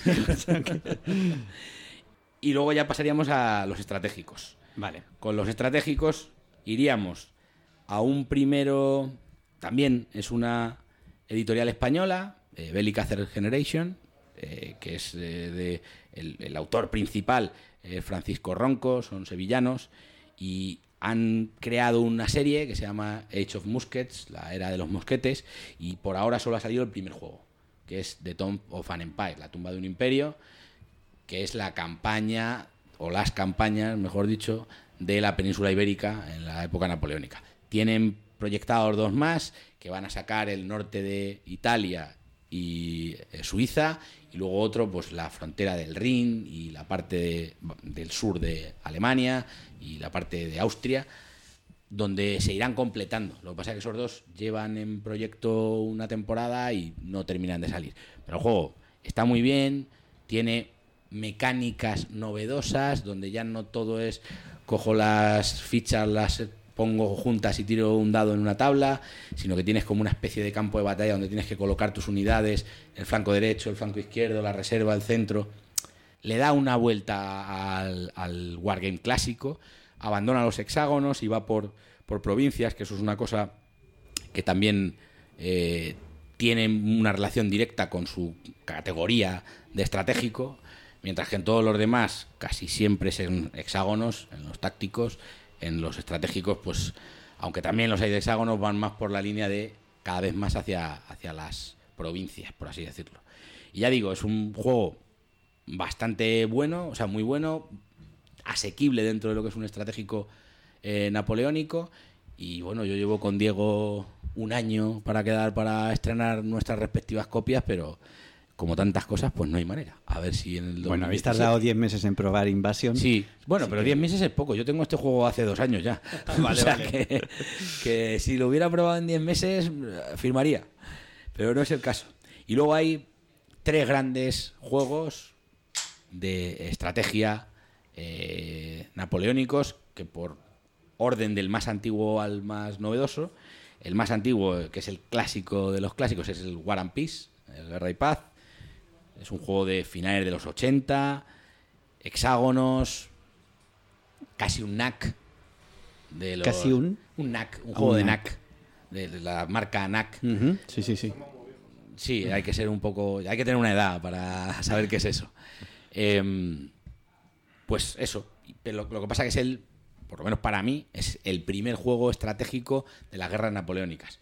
Donde sale el mapa completo de, de Europa y donde puedes llegar, llevar a las grandes potencias europeas en esa guerra. Con lo cual, es muy visto desde el punto. Desde el punto de vista actual, como muy simple o muy básico en muchas cosas, muy... No, es sencillamente muy antiguo, que ha quedado superado por... ¿A este has jugado tú? eh, sí, sí, sí, sí. ¿Y hace mucho que jugaste? O sea, eh, 30 ah. Voy a intentar No, ponerme 30 no, eh, 30 no, pero 20. 20 o 25 sí. a situarnos un poco eh, históricamente, ¿no? Eh, el, el hecho de que tú jugaras antiguamente, ¿cómo lo veis?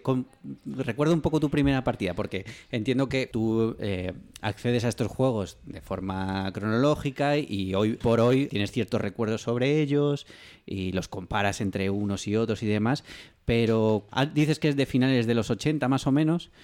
¿Cuándo podrías establecer o cómo podrías establecer que, que te sentías tú con respecto a los juegos eh, a finales de los 80, principios de los 90? Porque me parece como una época, eh, a- a entenderme, ¿no? O sea, pero como algo como, como No, pero, antiquísimo. O sea, la- si, si- si la cosa además es que está muy clara. O sea, yo cuando, cuando empecé a jugar a este juego, cuando adquirí este juego, no era un juego, era el juego.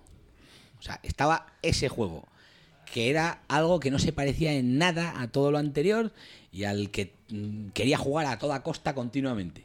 Lo que pasa que también, pues, a ver, la gente es como es, pues mis amigos preferían jugar a rol antes que a eso. Entonces, claro, pues yo tenía unas peleas de a ver si consigo que de cada cuatro partidas de rol, una juguemos a esto. Porque me gustaba a mí y a mí solo. A los demás les importaba tres narices. Pues claro, era complicado, pero para mí era un flipe absoluto. O sea, yo estaba, vamos, yo todas las noches me acostaba echando un vistazo al juego. Todas las noches. Era una cosa ¿Y qué año más o menos hablamos de esto? Más o menos. pues, pues yo creo que no había empezado la universidad, o sea que debió ser como en el 91, 92. ¿Y había oferta en aquella época de este tipo de juegos? No hablo de Wargames, a lo mejor. En aquella época tú pensabas, quiero jugar un juego de Napoleón. O sea, me mola esta época Yo, de yo Napoleón. ¿o? conocía una tienda, Vale. una. Luego fueron saliendo más, pero en su momento yo solo conocía una tienda donde podía ir. Y lo que tenían ahí era lo que había. Lo que había. O sea, no, claro, o sea, no había internet, no había catálogos, no había nada de eso. Entonces tú ibas, mirabas lo que tenían, flipabas en colores, pedías precio y te ibas a tu casa diciendo... Con la paga. Te, te- claro, te ibas a tu casa diciendo, tengo, que, tengo paga, ahorrar, tengo que ahorrar, tengo que ahorrar, porque me tengo que comprar el juego y el juego valía 3.000 pesetas. Pero claro, en ese momento pues no tenías 3.000 pesetas. Así que tenías que hacer pues, la de Dios. Esperar a que fuera tu cumpleaños, coger dinero, irte para la tienda y cogerlo. Pero ya digo, es que yo conocía una tienda. De miniaturas había más. ¿eh? ¿Cuál era? ¿Cuál era? Cuéntanos. Si Ojo, no me acuerdo del nombre. Estaba. eh, subías, llegabas a Jacinto Benavente, subiendo por Atocha, y en vez de meterte hacia, hacia Sol, en otra calle, que es que no me acuerdo tampoco cómo se llama, no, Montera no es, porque si no hubiera ido hacia Sol.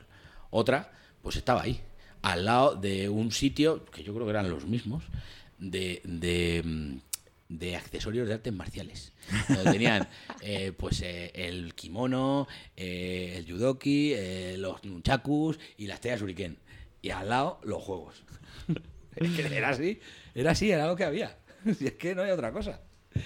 Con lo cual, pues eso. Ese yo creo que fue el precursor de todo esto, pero en realidad el clásico, clásico, clásico de, de los juegos napoleónicos estratégicos es el Empire in Arms. El Empire in Arms es algo posterior, no sé cuánto, pero no debe ser muy, muy, muy posterior. Bueno, a ver, claro, que yo esto lo, lo adquirí en el 91, pero lo mismo el War and Peace salió en el 83, eh, que no lo sé. Pero bueno, el... el, Empire in Arms es del 83. El War and Peace es del 80. Claro, lo que pasa es que yo llegué a la... Otra cosa es cuando accediste tú a ellos, claro. Claro, yo llegué al, War o sea, al Arms a la segunda edición que debe ser del noventa y tantos. Y esa ya la compré en Atlántica. O sea, quiero decir, ahí ya había más tiendas. ya, había- te, ya te acuerdas de dónde la Sí, sí, ya había, ya, joder, ya había tiendas especializadas, etcétera. De hecho, lo compramos en la asociación de la universidad en la que estaba. Luego yo adquirí el juego por mi cuenta posteriormente. Lo siento, tengo que comentarlo, por favor. Arms, mm, vas a, la, mm, a la BGG, tiene un peso de 4,43, que, que- que me parece Bueno, está- muy bruto para la... No, pero está- está bien, me parece correcto, El eh. playing time es entre 6.000 y 12.000 minutos. Sí, si juegas la campaña completa, claro. O sea, tú ten en cuenta que cada turno Pero yo me voy a acostar esta noche y digo, ¿para qué estoy jugando O yo? sea, que tú dices siempre que no juegas a juegos que estén rateados por menos de dos o dos y... Pero esta gente, como tenga cuatro y medio, todavía se lo piensan. o sea que... No, yo, o sea, yo creo que es una buena puntuación de dificultad. Alrededor del cuatro y medio sobre 5. es, ya digo, el clásico de los clásicos, de, de los napoleónicos de Wargames. Y bueno, este sí que ya pasa de los hexágonos a las provincias. Tiene un sistema que también fue un cambio en su momento, donde las fichas no representaban, no llevaban unos números puestos de fuerza, sino que las fichas eran un contenedor en la que tú apuntabas en una hoja qué había dentro de esa unidad.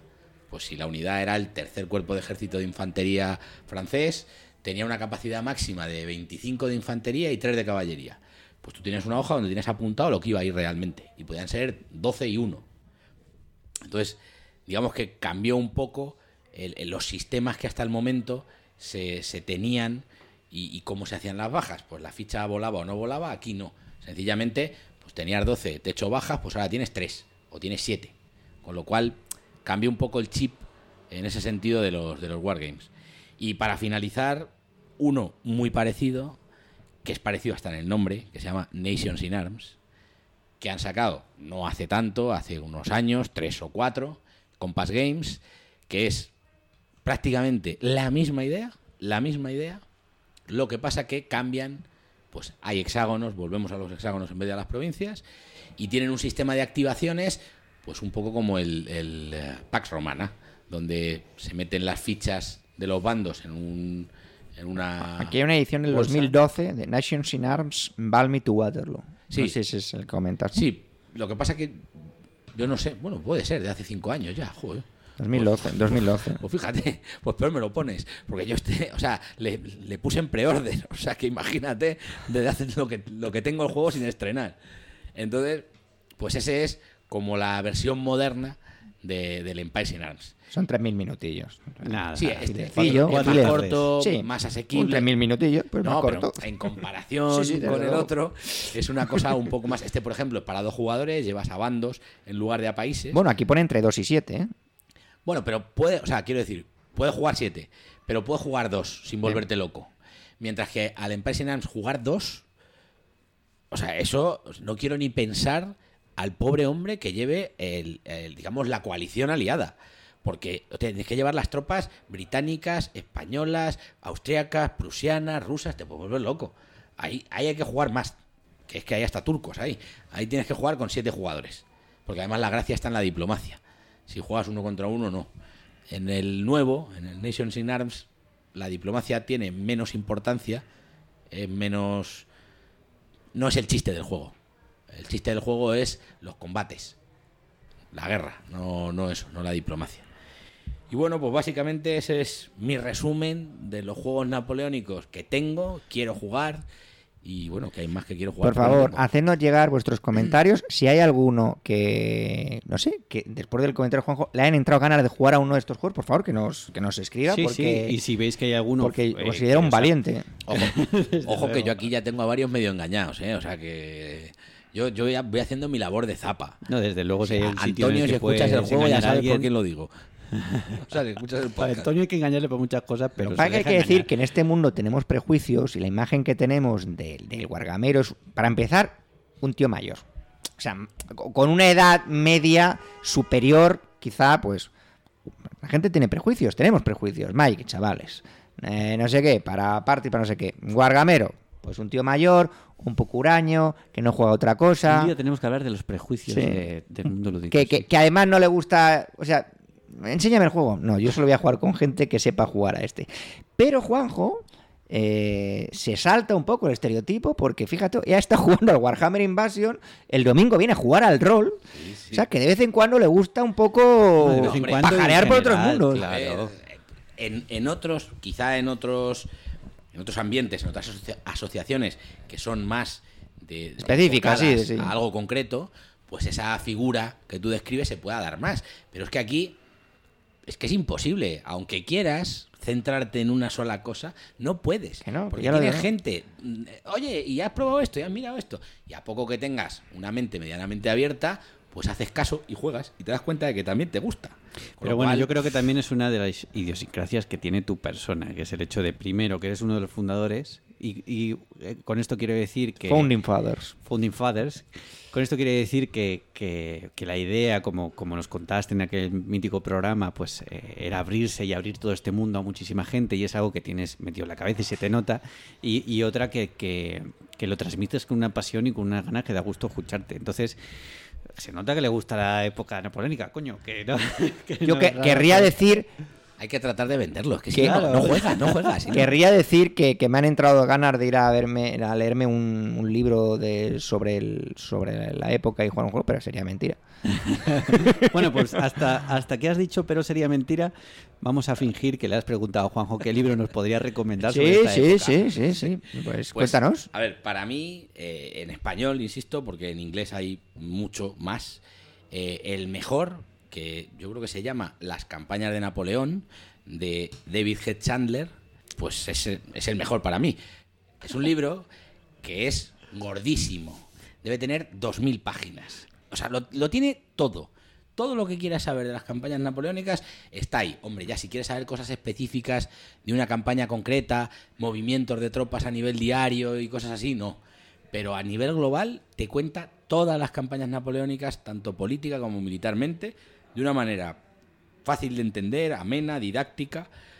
El, tío es un crack, es un profesor de, no sé si es de Harvard o, o Yale o una de estas. No, de las británicas, es de Oxford o de Cambridge. Y el tipo es un fenómeno. Ahora, por ejemplo, que está de moda en, la- lo de Roma, eh, Mary pues este hombre lo que pasa es que le pilló cuando no había esa posibilidad de acceder a la televisión de esa manera. Pero en su momento fue un divulgador que contribuyó muchísimo a, al que le interesaba, claro. Esto, pues la inmensa mayoría no conoce a este señor. Pero, y la verdad es que ese libro es fundamental. Como para empezar, antes de irte ya a cosas más concretas, como vistazo general de 2.000 páginas, insisto, a, a las guerras napoleónicas, es una aproximación fantástica. Sí, una aproximación de 2000 Una páginas. Es que, o sea, luego hay muchísimos más libros, mucho más específicos de lo que quieras. Entonces, claro, pues si quieres enterarte de algo de la batalla de Rivoli, pues ese libro no es el adecuado, porque te la cuenta en 20 páginas. Pues eso es. Sí, bueno, el, el autor falleció, ¿no? Por lo que lo oigo ahora. Falleció en el 2004. Sí, sí, a ver, el libro debe ser del año... Traducido al español, lo mismo es del 90 y muchos.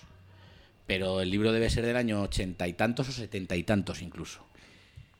Bueno, Juanjo, antes de terminar, ¿qué tiene Napoleón que vuelve a locos a todos los Gronar, macho? Para mí es el mayor genio estratégico de la historia.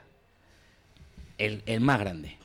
Luego hay otros que fueron muy brillantes porque consiguieron unir lo político a lo militar, como Alejandro, Julio César, pero él estrictamente en lo militar, luego ya en lo político falló un poquito más, pero estrictamente en lo militar, el, el mejor, seguro.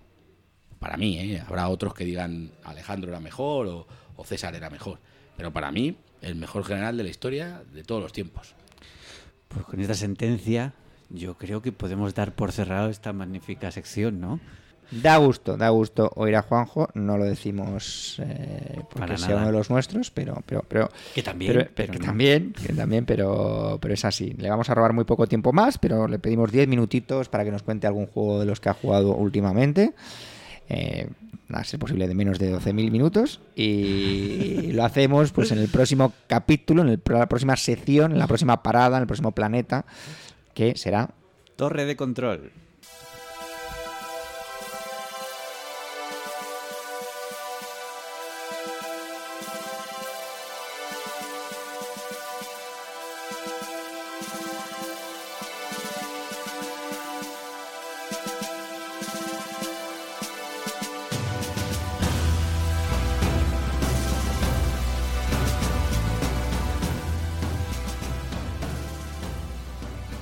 Bueno amigos, pues estamos en Torre de Control. Vamos a comentar las partidas que hemos echado las últimas semanas barra meses. Yo la verdad es que tengo que decir que no he jugado demasiado. Pero claro, esto viene comparativamente hablando con una época que he tenido hace ¿Por qué, has tres jugado, meses. ¿Por qué has jugado tampoco, Luis? Porque has jugado menos que otra época. Mm, Pues no te sabría decir tampoco. La verdad es que estoy mintiendo. Lo que pasa es que he jugado mucho a juegos. He jugado mucho a Juego de Tronos. He jugado a juegos que a Time of Crisis le da bastante. Pero eso vale. ¿Cuántas partidas llevas a Time of A Frutas Fabulosas. ¿Cuántas partidas llevas a Time of Crisis? Cuatro. Ah, bueno, creí que ibas a decir 8 o 15. No, no, no tanto, pero hombre, cuatro, Cuatro es mucho. partidas, ten- Cuatro, ten- sí, no es cuatro veces cuenta más de la que yo la es un mayoría. juego de tres, cuatro, bueno, de dos, tres horas, pues oye. Nos hablará Juanjo ahora del Time of Crisis. Efectivamente. Que ha dejado además eh, generosamente su copia aquí en Mecatol Rex. Así que Vale, yo a la ¿y gente que dice, acaban de venir unos chicos a conocer el club, le digo, ¿de verdad que no es una exageración decir prácticamente cualquier juego que penséis, o lo tenemos aquí, o lo tiene un socio? Eh, se me hace difícil pensar, salvo yo que sé, pues una cosa muy marciana, prácticamente eh, a, a todo. Yo he jugado menos también de lo que creía porque he estado dos semanas de vacaciones en la Fortaleza de la Soledad, acá Montalvo Cuenca, y me llevé unos cuantos solitarios, eh, pero luego la verdad es que estuve pin- pintando minis bastante, estuve pintando miniaturas de Malifaux y estuve leyendo. La verdad es que al final no puedes hacer todo, ¿no? Eh, estuve leyendo, me leí un par de libros, no de estos de los de Waterloo, ¿no? Eh, O no de 2.000 páginas, por lo menos, ¿no? y, y descubrí que, que, que, no sé, que Amazon llega a, a- a mi pueblo en, en apenas unas horas. Entonces, claro, digo, pero si es que esto es un drama ya para las tiendas, eh, para las tiendas físicas. Claro, estuve en Cuenca y estuve ahí. En Cuenca hay una tienda de juegos de mesas. eh, déjame que le haga eh, publicidad, ¿por qué no? Porque me hace ilusión que allá en la tierra de mis padres se llama Magic War Games. Pero claro, es que tú ibas y había Evidentemente allí no, no tienen competencia de otras tiendas, pero me decían pues, que tenían cosas de Warhammer, cosas de Infinity, de Magic y tal. Y sus palabras fueron, y de juegos de mesa todo lo que quieras. Pero tenían 20. Porque evidentemente, pues claro, en las tiendas ya no se pueden permitir eh, el tener todo lo que sale, pues, pues te lo piden y tal. Pero llega un momento en que no sé si en el contexto en el que nos movemos, cuando una tienda te dice, te lo pido, tú piensas, pues ya me lo pido yo porque, porque llega a cualquier, a cualquier sitio. Yo intento siempre comprar en, en- en tienda física. Entonces jugué alguna partida. No, iba a decir, es, es verdad que las tiendas a veces te dan mejores precios que la editorial. O sea, yo lo he comprobado en las cosas que yo compro y yo compro en tienda, siempre. Pero porque me hace un descuento que la editorial no me hace. Claro, pero. Mientras eso ocurra, seguiré comprando en tienda. Si un día deja lo- de pasar... Lo, lo que pasa es que el descuento que te hacen en muchas tiendas es para intentar fidelizarte como cliente y que compres otras cosas. Digo yo, porque si no es una cosa que no. Pero eso da para un debate eh, eh, enorme, eh, enorme, la verdad. Jugué al Arcan Horror. Eh, y debo decir que es un juego que he jugado como 6 o 7 partidas al Arcan Horror.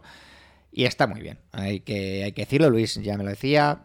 Y yo creo que todo el mundo que lo ha probado. No sé si tú has llegado a probarlo en cooperativo, No, no, eh, ¿no? Juanjo. Sí, sí, sí, he jugado. ¿Y en solitario también o.? No, no, no. No, no, no. No, pero dices, ah, el LCG. Sí, el LCG. No, me lo compré, no llegué a jugar y se lo vendí a, a César. Bienvenidos a Megatorrex. Eh, está muy bien. La verdad es que es un juego que te que es muy temático, que mantiene muy bien el equilibrio entre lo difícil que es y que no sea una cosa imposible. Que tienes. Eh, bueno, que, puedes elegir muchas cosas en cada. en cada. en cada ronda. eh, y que te ponen un brete de, de manera continua. A mí me, me gustó mucho. Hay que decir que he jugado la primera campaña, eh, la de que viene en la caja básica, aunque con cartas, eh, quiero decir, las cartas con las que me hago mi mazo, cartas de ya las otras expansiones. Que por cierto, creo que esta semana ya reeditaban por fin eh, The Danwich Legacy, ¿no? Eh, Efectivamente. eh, que es una, la, la primera expansión deluxe de, de Arcan Horror que estaba agotada prácticamente desde que salió. Y que posiblemente tenga algunas de las aventuras más brillantes de lo que ha salido hasta ahora. Sí, pues fíjate, yo a esas no he llegado todavía. Me, me he hecho solamente la de la. Yo he jugado todo lo que ha salido en español, menos la última, ultimísima. Y sigue aventura. manteniendo el buen nivel, Sí, incluso sí, hay supera. algunas aventuras que tienen, pues, bueno, pues que tiene. Además es que te pide cada aventura algo diferente y eso es lo que a mí más me llama la atención del juego, que te cambia mucho de una aventura a otra. Algunas juegan más con algún componente o algo, juega más con tu mazo, juega más con el hecho de que te muevas, juega más con la velocidad con la que haces los, las acciones o, o con la velocidad con la que vas pasando de un sitio a otro. O sea, int- in- intercede mucho más por, por ahí, ¿no? Y, y todas van cambiando, todas tienen algo, algo distintivo, un sabor diferente. A mí me maravilla, me parece un juego, vamos, En tu top 5. pues no sé si mi top 5, pero mi top 10 seguro, seguro. Algún día veremos ese top completo. Eh, O no, porque... porque va cambiando, ¿no? Seguro. Porque va cambiando. Voy a hablar de un juego que jugué el otro día aquí en Megatol, una mañana, que también hay gente aquí por las mañanas, que se llama. Es que me da un poco vergüenza decir que es un wargame. Pero, Después de lo pero que bueno, es- hoy, se llama The Fog of War, Niebla de Guerra sería la traducción. Es un juego del 2016. El autor es Geoff Engelstein, que había hecho, por ejemplo, Space Cadets. Es para dos jugadores exclusivamente, editado por Stronghold Games, 90 a 120 minutos. Nosotros tardamos un pelín más y con un peso de 3,11. O sea que, bueno, pues que eh, no es muy, muy difícil, pero tampoco es una cosa eh, para, pasar el, para pasar el rato. Es un wargame diferente, le decía yo, porque claro, le mandaba la foto a Diego para que la subiese a Twitter y decía, pero, pero ¿esto qué es? Y es un wargame en el que predomina, pues eso, la, la, niebla de guerra. Cada jugador, pues unos son los aliados y otros el eje. Tienen condiciones de victoria diferentes. Eh, los aliados tienen que conquistar Berlín y el Ruhr. Y el eje eh, gana llegando a 70 puntos de victoria. Hay que decir que el track de puntos de victoria solo pertenece a un jugador. O sea, si tú juegas como aliado no tienes puntos de victoria, sino que lo que tienes que hacer es entrar en Berlín o el Ruhr o esperar a que llegue el, final del 44 y eh, ni haya llegado a 70 puntos el jugador que lleva el eje, ni haya cumplido eh, sus dos objetivos ocultos, que es, eh, me parece que conquistar determinadas zonas del, tablero. ¿Qué es lo que tiene de especial of War? Que sobre el tablero no hay unidades. Las unidades están todas, son cartas que están boca abajo. Es decir, eh, en el tablero lo único que viene es quién controla cada territorio, cada región, y rodeando al tablero hay unos espacios para dejar las cartas, en el que, por ejemplo, pues España, pues ahí hay un taco de cartas, pues de quien controla en ese momento España, con eh, las cartas, pues son de, bueno, pues reflejan digamos, la fortaleza de las tropas, por así decir, con una numeración entre 0 y, y tres o cuatro. Y claro, entonces, si tú vas a atacar eh, España, no sabes quién está defendiendo. Y asimismo, tú tienes un rondel, una rueda, en la que tú vas dejando cartas, preparando operaciones para atacar a, esas regiones. Con lo cual, ninguno de los dos bandos sabe realmente, sabe que hay un taco de cartas, pero puedes meter muchas cartas que son un bueno pues son un bluff porque son cero o incluso puedes meter cartas que no sirvan eh, para nada. Hay una mecánica del juego que son las operaciones de inteligencia que te permiten ver la mitad del taco de cartas que haya en cada región o en cada eh, operación. ¿Vale? Eh, tiene pues, el reflejo histórico en el sentido de que bueno, pues se van añadiendo aliados, van precisamente los aliados, en determinado momento entran los americanos, eh, en determinadas regiones del, tablero también pasan los, Urales, la URSS, también pasan a formar parte del mazo de cartas que, tienes tú y que tienes que ir gestionando pues cada año. se divide en, creo son cinco turnos, entre el 40 y el, y el 44 y luego se añaden algunas condiciones atmosféricas. Yo creo que está eh, dentro de que es sencillo, evidentemente alguien como Juan, joder, pero esto, ¿qué demonios es? Eh, yo creo que está bastante bien reflejado a, pequeña escala y la verdad es que la, mecánica esta de la niebla de guerra es mm, curiosa y, muy interesante de, jugar. Yo he jugado dos partidas ya, ¿vale? Una con nuestro amigo Javi Legacy y otra con un eh, socio nuevo, Max. Y las dos me han gustado mucho y, la verdad es que, está muy bien. Luego tienen, según las regiones que, em, que, controlas, pues tienes unos puntos de producción para comprar eh, tropas nuevas. Em, bueno, la verdad es que está. Yo le diría, o sea, evidentemente con toda la lista de juegos que tenemos y Juanjo ya, ya ha dejado claro, que si un día, bueno, pues tenemos la oportunidad de jugarlo, que no, que no, que no sé ni. Yo le doy un, siete y medio. La verdad es que em, está bien. Es el tipo de juegos por el que dices, cuando hablábamos antes del bloqueo ante las novedades, dice, bueno, pues si este juego, ¿por qué va a ser peor este juego que el que me voy a comprar? Y el que me voy a comprar me va a costar y este ya no me cuesta porque ya lo compré.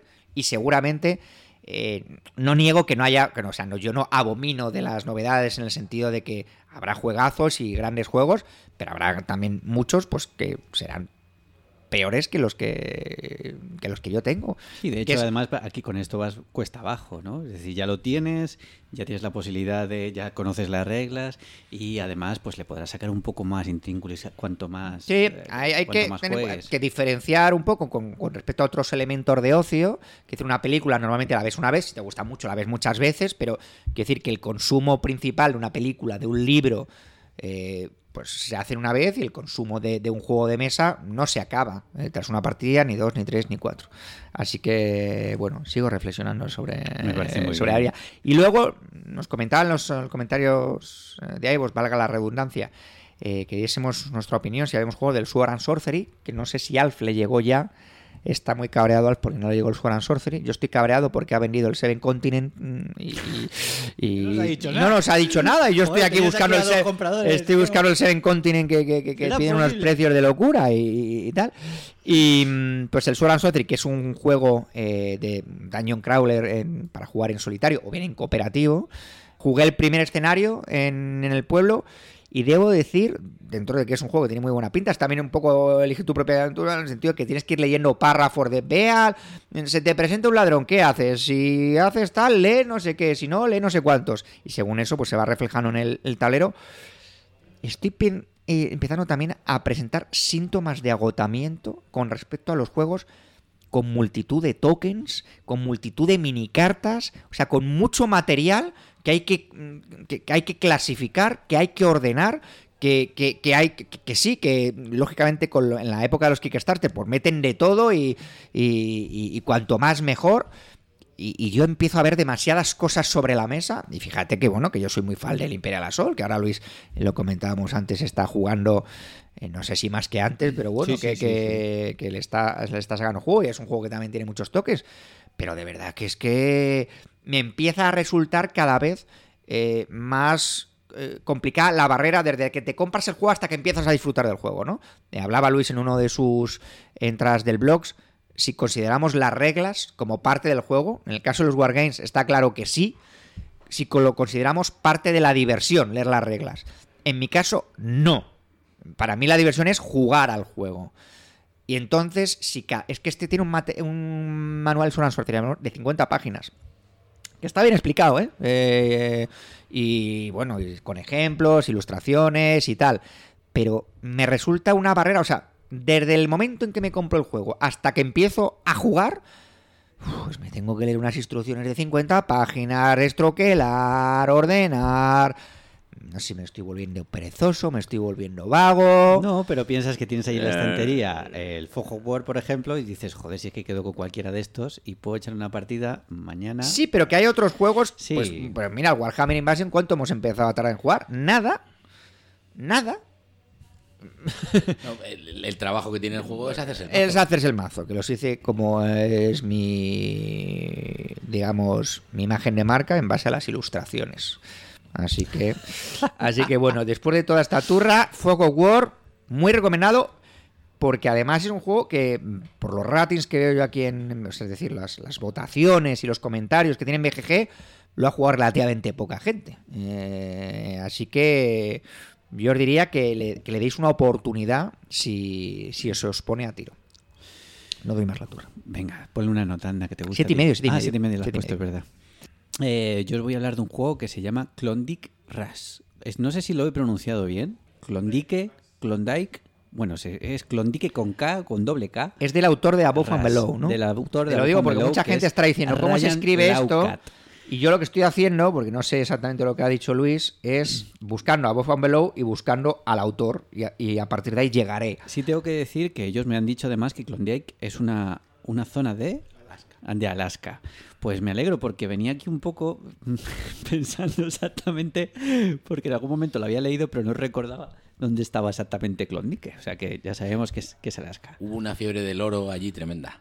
Pues precisamente eso es lo que intenta un poco, a lo mejor, reflejar eh, el, el juego. Oye, estoy viendo una foto del Ryan Laukat, perdóname, si parece Rick Astley, es un chavalín, sí, ¿no? Sí, muy joven, para todo lo prolífico que es el no, tío. claro, da la sensación, pues, de. No sé, pues Sí, de sí, que Sí, Me iba a encontrar sí, a un señor totalmente. un poco más mayor.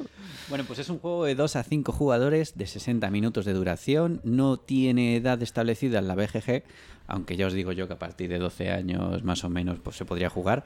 Un peso de 2,20 sobre 5 y una nota de 7. Tiene 96 ratings. El juego es de 2017. Ah, Nos puede a lo mejor ayudar a decirnos más o menos cuándo ha salido, pero apenas hace un mes que ha salido. Si ya lo tiene hace un mes, es que salió hace un es mes. que ha salido hace poquito. Bueno, si no conocéis a Ryan Laukat, pues eh, Ryan Laukat es autor de algunos de los juegos eh, que ya hemos hablado, que, que ya he traído yo aquí a Torre de Control, como puede ser Niran Far o Above and Below. Above and Below, que además lo va a sacar de Vir dentro de relativamente poco tiempo en español. Eh, pues efectivamente, como nos comentaba Juanjo, en, en este juego, no voy a decir este juego refiriéndome para no tener que repetir el título, ¿vale? En este juego Klondike Rush. eso, es Klondike Rush. Eh, somos pues algo así como hombres de negocios que pagamos por hacer expediciones para poner, ponernos a buscar minas y situar minas y encontrar minas a lo largo del tablero que es eh, la helada Canadá. Alaska, perdón, la, la helada Alaska, pues eh, se traducirá en general en extraer recursos de esas minas para acabar teniendo el mayor, la mayor cantidad de dinero posible, que será la manera en la que vamos a- ganar es un juego de apuestas y todos los turnos van saliendo unas cartas. En esas cartas, cartas hay eh, la posibilidad de poner minas y la posibilidad de comprar certificados que, de compañías concretas. Hay cuatro compañías y esto es un poco como en Mombasa, que era un poco que tú eres un hombre de negocios, apostabas por compañías, pero esas compañías no pertenecían a nadie, dependiendo Como en del el nivel- Imperial. Como el Imperial, dependiendo del nivel de esas compañías, al final de la partida tendrán más o menos valor. Nosotros jugamos a cinco jugadores, eh, que a Chechu le aberrará con solo escucharlo, pero la verdad es que Alguna vez he echado una caneta al aire y he jugado con más de cuatro. pocos, pocas veces. Es un juego de bazas, todos los turnos sale una, una carta y todos los jugadores apuestan por, por llevársela. Y si se la llevan, pues tendrán la posibilidad de colocar una mina perteneciente a una de esas cuatro compañías y situarla en su turno en el, en el tablero de juego. Pues poco más que decir, porque tal cual os lo he descrito es como es el juego, ¿no? Lo que pasa es que lo quería traer un poco por el tipo de diseño que tiene y que Ryan Laukat es un autor que tiene un diseño muy personal eh, y que tiene un hilo conductor en su manera de diseñar los juegos y que se nota para quien hemos jugado otros juegos y Alf posiblemente podrá decirlo que se parece mucho a, sus anteriores siendo aún así bastante diferente. Eh, la mecánica es ir colocando tus minas, ir consiguiendo dinero. Cuantas más minas coloques, eh, más va a subir esa compañía y conseguir dinero al final de, la partida. Se juega muy bien, muy rápido. El juego de subastas da mucho juego y el escenario es mm, lo suficientemente interesante como para ver por dónde tiras de una manera u otra. Es un euro muy sencillo. A mí me ha parecido que, está muy bien, pero lo traigo más a coalición de lo que se estaba comentando de, de Laucat, ¿no? De cómo varía y deja su, plasmada su manera de diseñar los juegos, su sello personal, y que no se, no se pliega exactamente a lo que ha hecho previamente, ¿no? Yo pienso, muchas veces en V como una comparación, V Rosenberg, como una comparación más palpable a este tipo de diseñadores, ¿no? Los de yo me lo guiso, yo me lo como, hago mis medio rediseños. V a veces parece que, complica sus diseños anteriores para luego descomplicarlo y que parezca un juego totalmente diferente al que, ha hecho, ¿no? Este tipo es capaz de meter algunas mecánicas diferentes, darle un empaque distinto que tengan todos algo en común. Eh, la Bubon Velour y el Neuron Far tienen en común que, que están a medio camino entre el euro y lo temático. Juegan mucho con la idea de que vayas avanzando en el, en el tablero y que vayas leyendo las aventuras. ¿no? Este, es- este juego tira mucho más para el euro, tira mucho más para la idea de desarrollar, conseguir, conseguir dinero y que al final sea el que más puntos tenga y, y ya está. ¿no? Y me parece interesante que este autor, el yo me lo hizo, yo me lo como, que no se dé tanto, o que yo conozca no se dé tanto, ¿no? Y me, y, me causa, no voy a decir admiración, pero sí que me causa algo de interés siempre que este autor saca algo. Se notan cosas muy relacionadas con sus juegos en cuanto a, a- la interacción, a que hay una sensación constante de desarrollo, a que hay un mapa que implica movimiento, que no deja que estés estático, que necesitas moverte, al, diseño, el diseño, por supuesto los dibuja él, pues todos tienen un corte muy parecido, ¿no? Pero el diseño, por ejemplo, de las cartas, dónde está la información en el tablero, dónde está la información en esas cartas, cómo surge esa información. Y luego que tiene él una querencia de intentar tematizar sus juegos siempre, aunque no le dé de sí. El juego es muy redondito, muy cuadradito, muy bien puesto Eh, pero él da la sensación de que quiere tematizarlo. Una de las de los tokens que hay sobre el tablero, que puedes ir cogiendo lo que cada uno te va a poder aportar una u otra cosa, uno de los tokens es un Sasquatch. Iba a decir un Yeti, pero es un Sasquatch, ¿no? Porque eh, se supone que en aquel, en aquel lugar es distinto, ¿no? Eh, me hace mucha gracia porque la descripción de la BGG pone que es un juego de miniaturas y es mentira. Hay una miniatura que determina quién es el primer jugador y ya está. Lo que pasa es que es un Yeti, bueno, un Sasquatch grande, súper bonito. Y uno de los tokens es precisamente un Sasquatch. Entonces, el Sasquatch no tiene absolutamente nada eh, que ver con el juego. Simplemente es un token más y hay una, mm, un final de juego que, el que más consiga tokens de ese estilo tiene una bonificación final. Ya está. O sea, no tienen absolutamente nada. Pero da la sensación de que él quiere tematizar siempre de alguna manera su, su, juego, ¿no? tiene, que, tiene que darle algo, algo que, diga, joder, macho, que parece que he hecho un euro aquí súper seco, voy a tener que meter aquí un personaje un poco mistérico, algo, algo diferente, ¿no? Para que parezca que, se parece más a, a lo que yo hago, ¿no? Y nada, da esa sensación. Y la verdad es que el juego está muy bien. Jugamos a 5, fue muy divertido. Fue muy divertido, muy, muy, muy ajustadito de tiempo para todos los que éramos. Y creo que posiblemente de todos los juegos que tiene es un juego más redondo precisamente por lo que comentaba antes, porque se aleja un poco de la intención de mezclar dos cosas, de mezclar lo mecánico y, el tema, que no es que le quede mal, pero es verdad que cuando lo ha hecho de una forma más flagrante, con este euro más cerradito, pues le ha quedado un juego mucho, muchísimo más redondo. Y son dos páginas de reglas que me apunta, me apunta Alf. Así que, nada, le voy a poner un siete y medio. La verdad es que creo que, es un juego divertidísimo. Divertidísimo, a lo mejor suena muy, muy extenso, pero es un juego muy divertido. Pues nada, eh, Juanjo, ponle la, la guinda a tu intervención. Llevaba sin, sin venir a jugar desde julio hasta hoy, o sea que ya ha llovido. Bueno, llovido, no ha llovido, pero ya ha pasado tiempo. Y. hubiera llovido hoy. Y la verdad es que a lo último que jugué, la última vez que estuve en julio, fue al Time of Crisis. Porque eso, me llegó el juego un miércoles y para el viernes monté una partida y nos vinimos aquí a, a estrenarlo. A mí me gustó mucho, es verdad que es un juego que no es un wargame, es un temático que está ambientado en un momento histórico donde, bueno, la guerra era algo continuo pero el juego no va de guerra. Con lo cual es una construcción de, mazo, es de lo que va el juego básicamente. Pero como temático sí me ha gustado. O sea, quiero decir, el, primero, el periodo histórico prácticamente está virgen, sin tocar, no hay nada de ese periodo histórico. Con lo cual, a mí que sí que me gusta mucho, me gusta mucho el napoleónico, pero a mí me, me encanta todo lo que tenga que ver con Roma. Yo soy un fanático de la historia de Roma. Bueno, de hecho, no sé si alguna vez lo he dicho, pero yo en, ¿Más que Napoleón? Sí, yo creo que un poco más. Yo, yo en, mi hombro izquierdo llevo tatuado SPQR en letras. No nos lo está enseñando, ¿eh? Lo digo para que esté enseñando porque me pelotar aquí, pero es, es así. Y, y, a mí, o sea, ya digo, yo de Roma también puede que tenga el doble de libros de Roma que de las napoleónicas. O sea que, y ya digo, es una época que prácticamente estaba sin tocar y aunque solo sea por eso, a mí el juego me, gustó muchísimo. Lo dicho, tampoco esperaba un Wargame, ¿eh? o sea, quiero decir, ya sabía lo que iba. No fue una sorpresa o una decepción en el sentido de pensé que esto iba a ser un Wargame y no lo es. De hecho, como uno de los autores, Bray Ferrell, nos había mandado previamente las reglas para que les hiciéramos de testers, pues yo ya sabía de qué iba el juego y ya sabía de hecho cómo funcionaba. Y ya sabía que no era un wargame. Pero aún así, me parece que la compra que he hecho es, vamos, merece la pena totalmente y me ratifico en que no he tirado el dinero con ello. Yo le daría un 8. No, no, o sea, yo creo que un 8 bastante buena nota. Si hubiera tenido un poco más de parte de Wargame, le hubiera dado más nota todavía. Pero eso ya son cosas mías. Yo, le he echado varias partidas y algunos de los que están alrededor mío saben que soy un poco turras últimamente con el juego.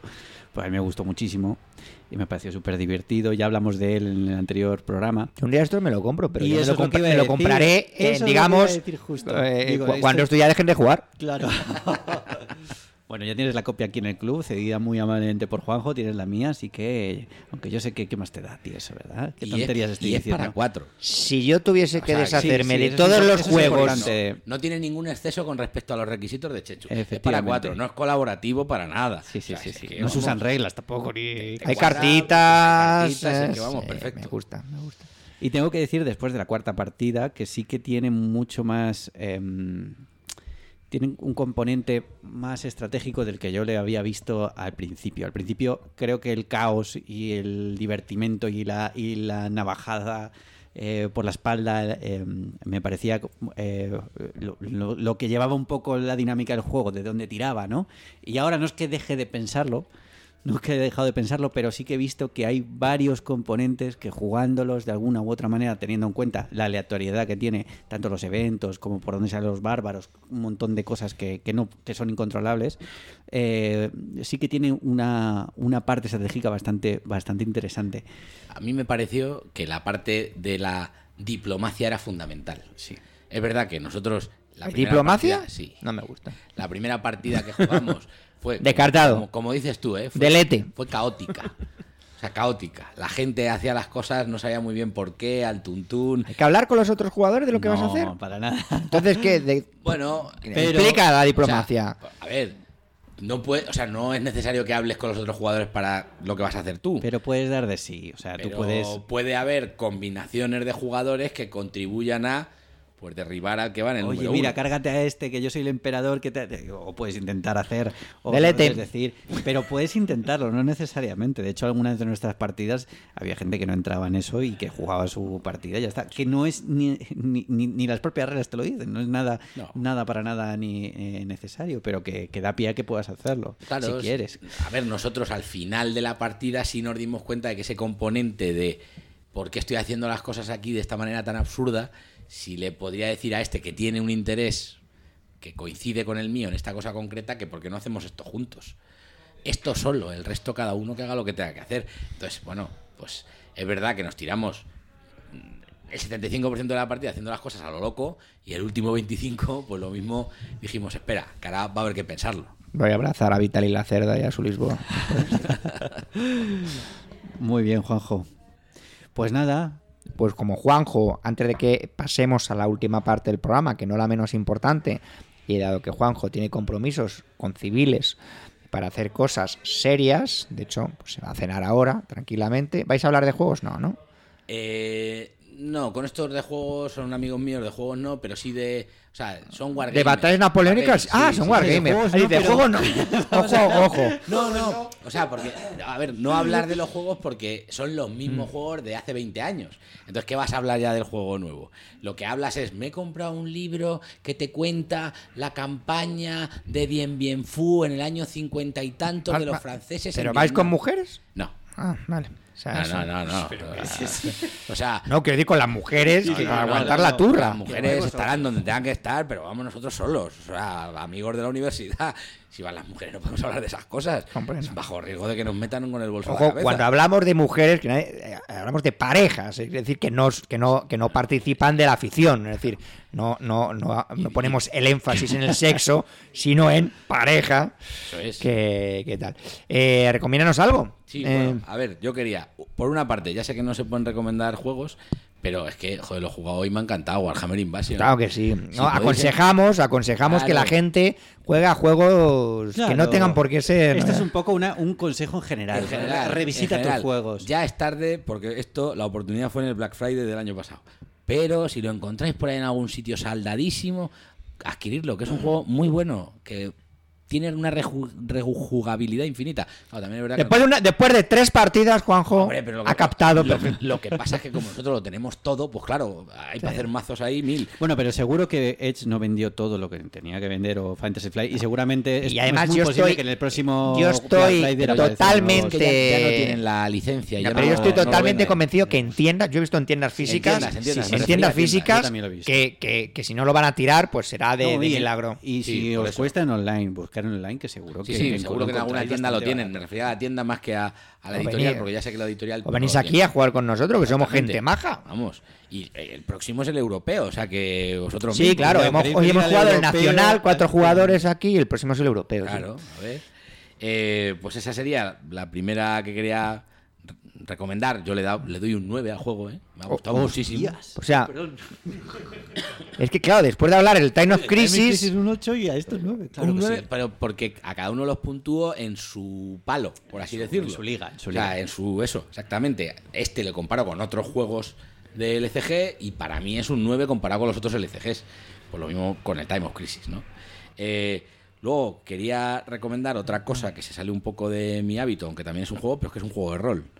Es Mutants and Masterminds. Que es de superhéroes. Ahora, de superhéroes. ¿pero se vienes a jugar el domingo? No, no, no, no, no, no, no, no, ese me, le- me lo estoy leyendo.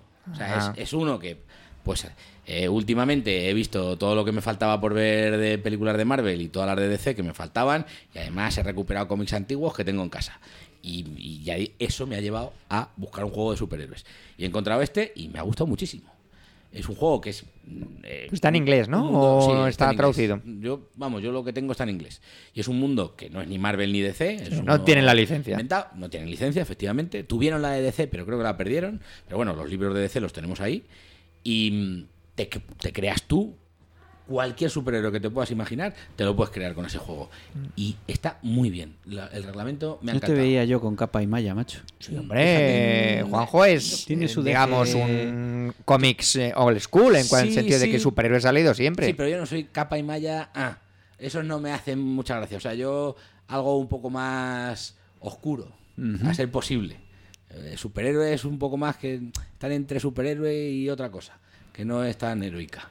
Entonces, eso me gusta más. ¿Un Batman de toda la vida o...? Grendel. Ah, Batman, bien. O sea, bien las últimas, pero tampoco es mi superhéroe No es mi favorito. Pues Spider-Man Homecoming entonces no te gustaría, porque Spider-Man Bueno. Homecoming es una película de... De niños, o sea, para chavales. No, para adolescentes. Por eso. Eh, pero a mí me encantó, ¿eh? luminoso. No, no, Yo- no, sí. si yo me lo pasé bien, o sea, si me gustó. Es una peli de John Hughes. Ya, está bien, pues como Guardianes de la Galaxia, pues otra, que te, te ríes, te echas unas risas y se acabó. Pero bueno, que eso no es lo que más me gusta de superhéroes, pero ahí está. Y lo que quería recomendar de verdad que Ah, no de es verdad, estamos de en los entremeses. que no es un juego, o sea, que lo que he recomendado por ahora son dos juegos. Era por recomendar otra cosa que no es un juego. Es eh, un libro, aunque ahora han sacado una serie de tres episodios, que se llama El fin de la infancia. Y es de Arthur C. Clarke, un clásico de la ciencia ficción. Sí, sí, sí, sí. Y, o sea, lo, interesante, ya no me voy a meter en cómo transcurren luego los acontecimientos, porque eso ya cada cual que juzgue si le gusta, no le gusta, le apetece o no le apetece, pero el planteamiento de- del libro me resultó muy atra- atractivo y, y me lo leí casi de una tirada. Es un libro muy pequeñito, o sea, es un- una historia que debe tener, yo qué sé, 100 páginas o menos, y se lee muy rápido. Y el planteamiento es que llegan unos seres a la Tierra súper avanzados y nos eh, eliminan todos nuestros problemas. Se acabaron las guerras, se acabaron los países, se acabaron las enfermedades, se acabó tener que trabajar para vivir.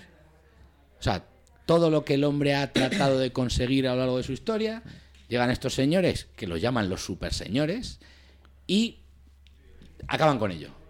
La humanidad es absolutamente libre de todo. Y ahí cómo se comporta el ser humano o cómo interacciona el ser humano con ese shock tan enorme de todo lo que me importaba hasta ahora en la vida ha desaparecido porque ya no me no es un problema. Y, ya digo, el planteamiento, luego la resolución, ya digo que puede ser un poco más. Con Arthur C. Clarke siempre me pasa lo mismo. Yo Rama, la serie de Rama me encanta. Cómo lo resuelve o cómo termina la cosa, pues no me gusta tanto. Y con esta me pasa un poco lo mismo. Pero el planteamiento me resultó tremendamente atractivo. Me leí el libro, ya digo, en- es que en una tarde me lo leí entero. Y la serie la tengo, todavía no la he visto y espero que sea tan buena como el libro al menos. Yo creo que este tipo de libros de, ciencia ficción que clásico, autores como Asimov, eh, em, ponen más la idea de poner situaciones concretas muy complejas y muy imaginativas sin tener la posibilidad de dar una respuesta. Eso que es, por eso la es que- consecución al final de cómo termina la Es que historia el libro ser- creo que es del año, no sé si cuarenta y tantos o cincuenta y tantos.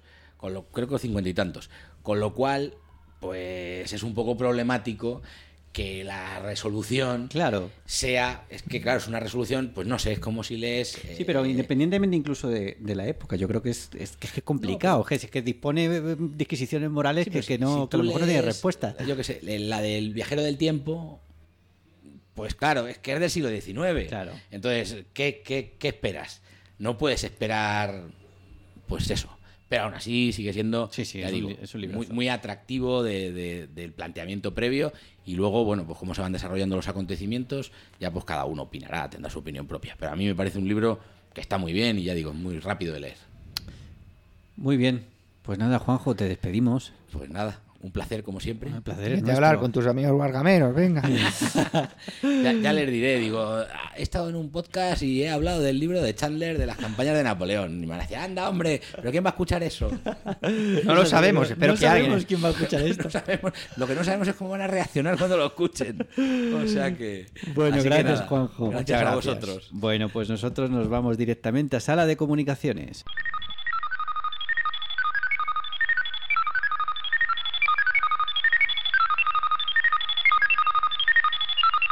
Bueno amigos, estamos en sala de comunicaciones y vamos a dar cuenta de vuestros comentarios del último programa. Chechu, empezamos con los de iBox. No vamos a empezar por otra cosa. Es que si no se me olvida y me parece Venga, una cosa importante. En Mecatol Rex eh, tenemos un día de puertas abiertas. Eh, tenemos, luego tenemos, no creo que hacemos dos o tres durante el año, pero el más importante, el que es un poco la bandera de Mecatol Rex desde su inauguración, es el dado del miedo, que siempre solemos hacer coincidir con, pues, con Halloween, aunque este año es un pelín antes. Es el eh, sábado 21 de octubre.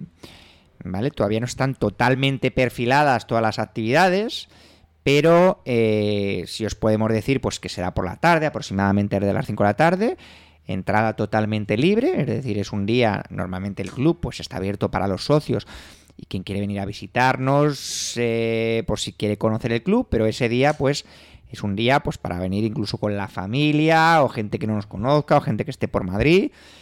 Y habrá, pues, eh, sobre todo partidas de juegos, eh, bueno, pues intentaremos que sean una combinación de juegos que peguen con, con, bueno, pues con, con esa temática de Halloween, de terror, pero también juegos accesibles para toda la familia, incluso también para, para niños. Habrá sort eh, Habrá juegos de rol, rol en habrá vivo. juegos de rol, rol en vivo también sí, hay. Sí, sí, han cosas- comentado que van en, que, que está planeado algo de rol en vivo. Bueno, en cualquier caso, mercadillo. Hay mercadillo, que es una cosa eh, que, que está muy bien. El año pasado, además, creo que lo llevaste tú, ¿no? El mercadillo. Sí, yo, sí, sí. Y, Y la verdad es que. muy una, bien. eh, es una oportunidad única porque te puede salir, yo qué sé, un Seven Continent de, de ahí. O sea, y la gente eh, tiene muchos juegos, me refiero, y que los compran y los venden a mucha velocidad. O sea que, ojo, que puede haber joyas en el mercadillo de Mecatol, el, de Mecatol, el, el día de- del dado del miedo. Y bueno, eh, yo hay, en- la verdad es que suelo faltar porque me suele pillar de vacaciones. De hecho, el año pasado era cuando estaba en Estados Unidos. Pero este año voy a intentar estar. Eh, lógicamente, con mi niña de seis meses es difícil hacer planes a largo plazo. Incluso a corto sí, sería una de las ideas, ¿no? Traérmela por la tarde. Pero bueno, que si hay alguien, creo que Luis sí que podrá estar, o espero- sal- poder salvo. estar. Falta, que sí, pero- falta un mes, pero vamos, eh, lo normal es perfecto. que pueda estar Luis y que yo también quiero. Con lo cual, si alguno pues quiere acercarse a saludarnos, a conocernos, a charlar de juegos, a pedir autógrafos, a hacerse selfies, lo que sea, firmamos donde sea. Pero bueno, eh, antes de pasar a los comentarios, quería, quería hablar de esto porque se me había pasado en la, en la primera parte del programa y me parece eh, importante. Me comentan. No, yo quería hacer un par de apuntes ya que estamos, porque creo que estamos en el momento adecuado para hacerlo. Lo primero de todo, mandarles un abrazo muy fuerte a los amigos del blog de la Matatena y a los compañeros del, del podcast, el Marea Chimipel, que son compañeros de México. Y como sabéis, pues ha habido una tragedia enorme estos días con el terremoto. Y bueno, pues son seguidores de Planeta de Juegos, igual que nosotros somos seguidores de- del contenido estupendo que hacen. Y hemos estado en contacto estos meses últimos por, por Twitter. Y bueno, pues mandarles desde aquí un abrazo y animaros a que os metáis en el blog de la Matatena porque tienen un link para, para, para hacer donativos y, bueno, creo que es interesante que si podéis y tenéis ocasión, pues, pues les echéis una mano, ¿no? Desde aquí un abrazo muy fuerte. Y, lo segundo que quería decir era que estuve en las eh, Ludo Ergosum. Ah, sí, sí, sí. Eh, que se desarrollaron en, eh, las águilas fuera. ¿no? Una lucha, ¿no? sí, las águilas, eso es. Y que la experiencia fue estupenda. Quiero decir, antes de nada, que muchísimas gracias a todos los que me reconocisteis. Pues no sé por qué, porque mi cara tampoco esté mucho al lado. Pero que, bueno, que os acercasteis a saludar y a darme recuerdos para Chechu, que se los transmití eh, personalmente de parte de todos, que fuisteis bastantes y que, bueno, pues muy agradecido por ello, ¿no? Fue unas jornadas que, si no lo conocéis, pues son unas jornadas que son totalmente benéficas y gratuitas, que se desarrollan durante tres días, en las que hay presentaciones de juegos, eh, demostraciones, pues hay un mercadillo solidario y, bueno, pues todo dirigido a eh, conseguir fondos para, para una buena causa. Y nada, me lo pasé muy bien, creo que estaban muy bien organizadas, creo que fue... Eh, bueno, además este año han cambiado de ubicación, parece ser que no ha sido un horno como otros años. No, no, para nada. Para También ha ayudado que ha hecho menos calor que otros años, en justamente ese fin de semana, ¿no? Eh, sí. Yo creo que hizo un tiempo un poco más benévolo. Sí, pero aún así el sitio estaba genial. ¿Jugaste algo? Sí, no, bueno, jugué un par de cosillas, sí, sí es verdad. Mira, ¿a qué jugamos? Porque además estuve con él a Zampa la Granja. ¡Zampa la Granja! Y a un juegazo que se llama el... El de las pajitas y los huevos. El del el cuco... Es que no quiero decirlo mal. El cuco Kiko. El, Cuco Kiko y Zampa la Granja. ¿Mm? Pues es un juegazo, ¿eh? Además es uno de, de nuestros autores españoles sí, más José Peuré o... Eh, sí, Oye, sí, se llama, que es eh, muy prolífico, que además ha ganado con este juego eh, las dos de, de, Francia el año pasado. Y bueno, es un juego familiar absolutamente, muy, muy, muy divertido. Y nada más, estuve con mis amiguetes de Mega Metro City, que es un prototipo que están mostrando allá donde vayáis, que si os gustan los beat'em ups de los 80, pues no os lo perdáis, porque es un juego espectacular y divertidísimo. Y nada más, la verdad es que eh, creo que estaban súper bien organizadas, eh, me divertí mucho, vi muchísima gente, un saludo desde aquí a todos los a los de la esfera lúdica que con los que con los que nos pudimos mezclar y que nos saludamos y la esfera lúdica. Sí bueno pues gente de otros podcasts de vlogs y demás ¿no? que me dieron muchos saludos para ti todos. Sí yo estaba eh, de vacaciones y no, no pude ir. La verdad es que no sé si hubiese ido porque cuando estaban al lado de mi casa creo que eso he ido un año pero bueno en cualquier caso eh, creo que salieron bien y me alegro me alegro por ella que haya este tipo de jornadas e iniciativas Vamos ya con los comentarios. En iVox, eh, siempre agradecer a la gente que se toma la molestia de escribir. Los leemos todos, aunque tampoco vayamos a leer todos de manera literal. Recoliano se parecía que se sorprendía, ¿no? Que yo fuese fan de Star Wars. Dice, qué satisfacción ha hecho eso que sea fan de Star Wars. Hombre, no lo he ocultado nunca. Y tampoco es una cosa muy extraña, o sea, porque eh, la verdad es que hay un porcentaje muy alto de gente que, es eh, aficionado al juego de mesa, que es aficionado también a Star Wars. Dice que se va a meter como loco en el, Legión, que ya era hora que sacasen un Wargame de miniaturas, eh, que le parece que sale un poco tarde. Y que dice que no sabe si va a tener o va a funcionar también como X-Wing, Infinity, etcétera, ya que ve el mercado de minis muy saturado.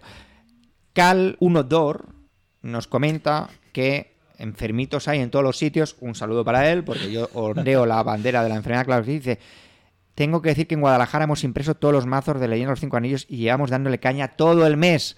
Yo creo que este es Javi con otro nick. Ah, sí que dice, bueno, que tiene los tres cores de Leyenda de los Cinco Anillos encargados. Yo creo que va a salir ya. Yo creo que en inglés sale.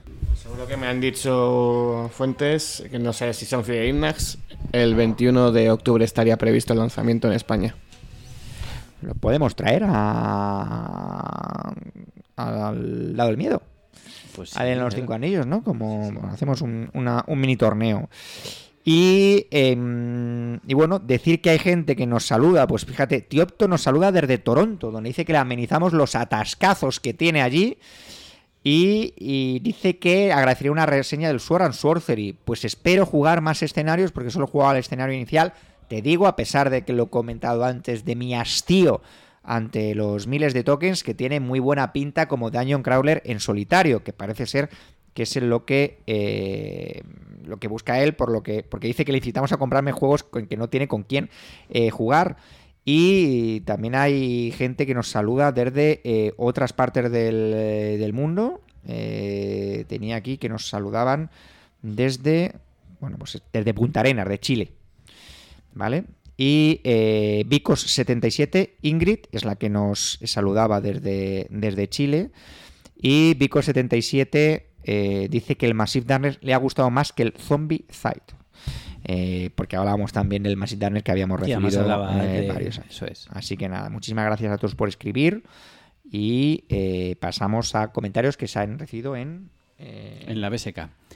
Eh, bueno, en la BSK nos comentabais mucho sobre el viaje de Guille, porque recordemos que el, programa anterior trataba de la Gen Con 2017 y el, propio Guille intervenía en el hilo para contar un poco las particularidades, más o menos lo que se, el dinero que se había podido gastar en el viaje, la estancia, dónde cogía el coche, en qué lugar se alojaba y demás. Así que os animo directamente que para esas eh, especificaciones os paséis por el hilo porque sí que da ciertas eh, plantea ciertas cosas que a lo mejor si en algún momento queréis viajar eh, desde luego pues os sería interesante leerla. Además voy a aprovechar para recomendar el especial de la Gen Con 2016 en el que Guille se explayó más en este sentido y nos explicó un poquito cuál era su tipología de viaje, dónde cogía el avión y demás, ¿no? Se explayó un poquito más en ese sentido. Bueno, en el libro de la BSK eh, agradecer a gente como Pepe Tenis, Petardo, algún día tendríamos que traer a la gente que siempre nos comenta y que porque es genial ver que, que la gente nos escucha y nos comenta de forma de forma sistemática. Eh, Pepe Tenis, Petardo, Forbo 27, bueno, pues todos ellos, muchísimas gracias por estar ahí siempre. Eh, nos comentaban y nos agradecían el podcast y, nos decía Orlando que se le había hecho muy interesante el podcast y que le podía permitir vivir la experiencia Gen Con, aunque sea de oídas. Y decía igualmente, como otro compañero, otro oyente que nos escribía en iBox, que aprovechaba eh, la ida y la vuelta a cada trabajo, una hora que tenía para, para, escucharlo y que estaba repescando podcasts antiguos. Dice que le ha, gustado especialmente los roreros y los de juegos para niños. Tiene un niño de 5 años y que es una buena opción para disfrutar del hobby con, lo que, con los que más queremos. Y también para asegurarnos una vejez lúdica, ¿para qué vamos a engañarnos? Chechu, tú has planteado ya eh, cómo va a ser sistemáticamente la evangelización de tu hija hacia el mundillo lúdico. ¿Has pensado bueno, en de momento la, la paseo, la paseo en repetidas ocasiones eh, en mis hombros, tanto por la habitación de cómics cuando vamos al pueblo, como por la habitación de juegos y bueno, un poco para que vaya empapándose. No lo sé, no lo sé, no sé cómo lo voy a hacer. Todavía me falta un poquito, quizá un par de años para que empiece Yo a... tengo en la cabeza dos regalos que le haré en el futuro. que... Pero sí, sí que lógicamente todos los padres que somos muy aficionados a algo, no digo a esto, digo a cualquier cosa, es decir, al que le guste mucho el fútbol y tiene un hijo, pues sueña con que ir al campo con su hijo o lo que sea, pues yo sueño lógicamente con compartir las cosas que me gustan con mi hija. Evidentemente mi mujer es un ya no, es un terreno que pueda conquistar en determinados aspectos, que te voy a decir una cosa, casi mejor. Eh, un poco porque me dé el contrapunto, ¿no? Porque yo digo, pero así es que si mi mujer fuese tan aficionada como yo, yo nos, pegamos un tiro. Pero claro, claro que me apetece me apetece jugar con mi hija, claro que me apetece que lea cómics, claro que me apetece que vea partidos los Atlanta Hawks.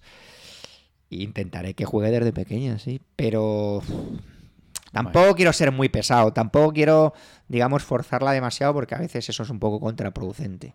Me, me da la sensación, ¿eh? Hablo de... Yo creo que no, no es una cuestión de jugar, sino que, que, la vida es jugar y los niños aprenden jugando y que en algún momento va a haber espacio para todos. Yo creo que hemos tenido un, un programa bastante interesante decir que hemos intentado también eh, tener cierta variedad en los últimos programas. Hemos hablado de Wargames, hemos hablado de rol, porque se nos avecina una época del año en la que quizá hablemos un poco más de juegos de tablero por venir Essen. Intentaremos no caer en el típico programa de preparación de Essen de la lista, pero evidentemente tampoco podemos obviar que es la feria de juegos eh, sobre todo de, de, juegos de tablero, bueno, de estilo euro más importante del mundo, ¿no? Porque al, al fin y al cabo Gen Con bueno, pues es más de juegos de minis, en rol, etcétera, etcétera. Si nos gustan los juegos de tablero, pues tampoco podemos cerrar los ojos ante eso. Tendréis, vais a tener ración de Javi Legacy, aunque por lo visto tiene unos cuantos episodios pendientes de publicar de su, de su, bueno, pues de su canal de YouTube pero es probable que, le traigamos. Aunque tenemos también otras cosas en la recámara, creo que hablamos también del, del, del programa sobre Magic. Eh, y un par de invitados especiales que, que estamos viendo la manera de, de, quedar con ellos. Y os animamos y aprovechamos para deciros que si queréis en algún momento que hablemos de algo concreto o os apetece decirnos algún tema que no hayamos planteado o contemplado hasta ahora, pues que nos lo digáis. Oye, queremos que habléis de juegos sobre la fotosíntesis de las plantas. Que por cierto, va a salir uno en ese. No, pero ese programa no lo haríamos. Vale, bueno, no. pero que. Os, que quede claro, amigos. pero que os invitamos a que os lo, lo que os apetezca nos lo contéis y si os apetece que hablemos o que busquemos la idea de un programa concreto, pues adelante. Y nada más, chicos, muchísimas gracias por estar ahí y que sabéis que podéis encontrarnos como siempre en Mecatol Rex, que estamos en Matilde Hernández 36, segundo izquierda, y que podéis contactar con nosotros en planetadejuegos@mecatolrex.com, en nuestras cuentas de Twitter arroba mecatolrex, arroba astrochechu y arroba luisflipdj, en los comentarios del hilo correspondiente del programa de iVox y en el programa que colgamos en el foro de la BSK. Y sin más, chicos, muchísimas gracias por estar ahí. Gracias, Chechu. Gracias, Luis. Gracias a Juanco, que ya se fue. Y gracias a vosotros por aguantarnos un programa más. Muchas gracias por estar ahí. Adiós. Hasta luego.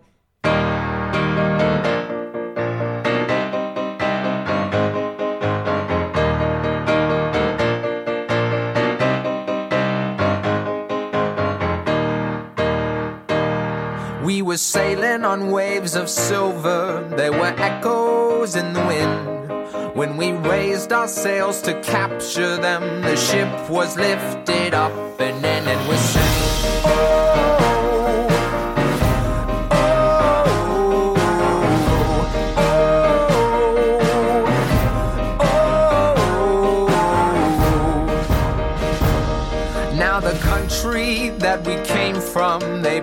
silver melodies.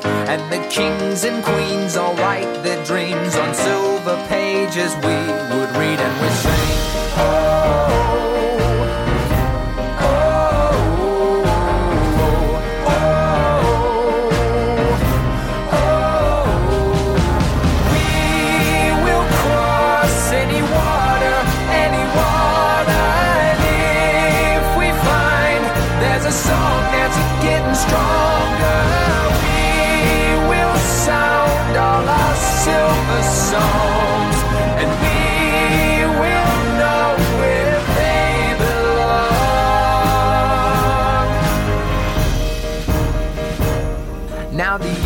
were getting louder and a chorus filled the air. When the voices fell, they broke the spell that tied us to our silver chairs and we sang. Oh,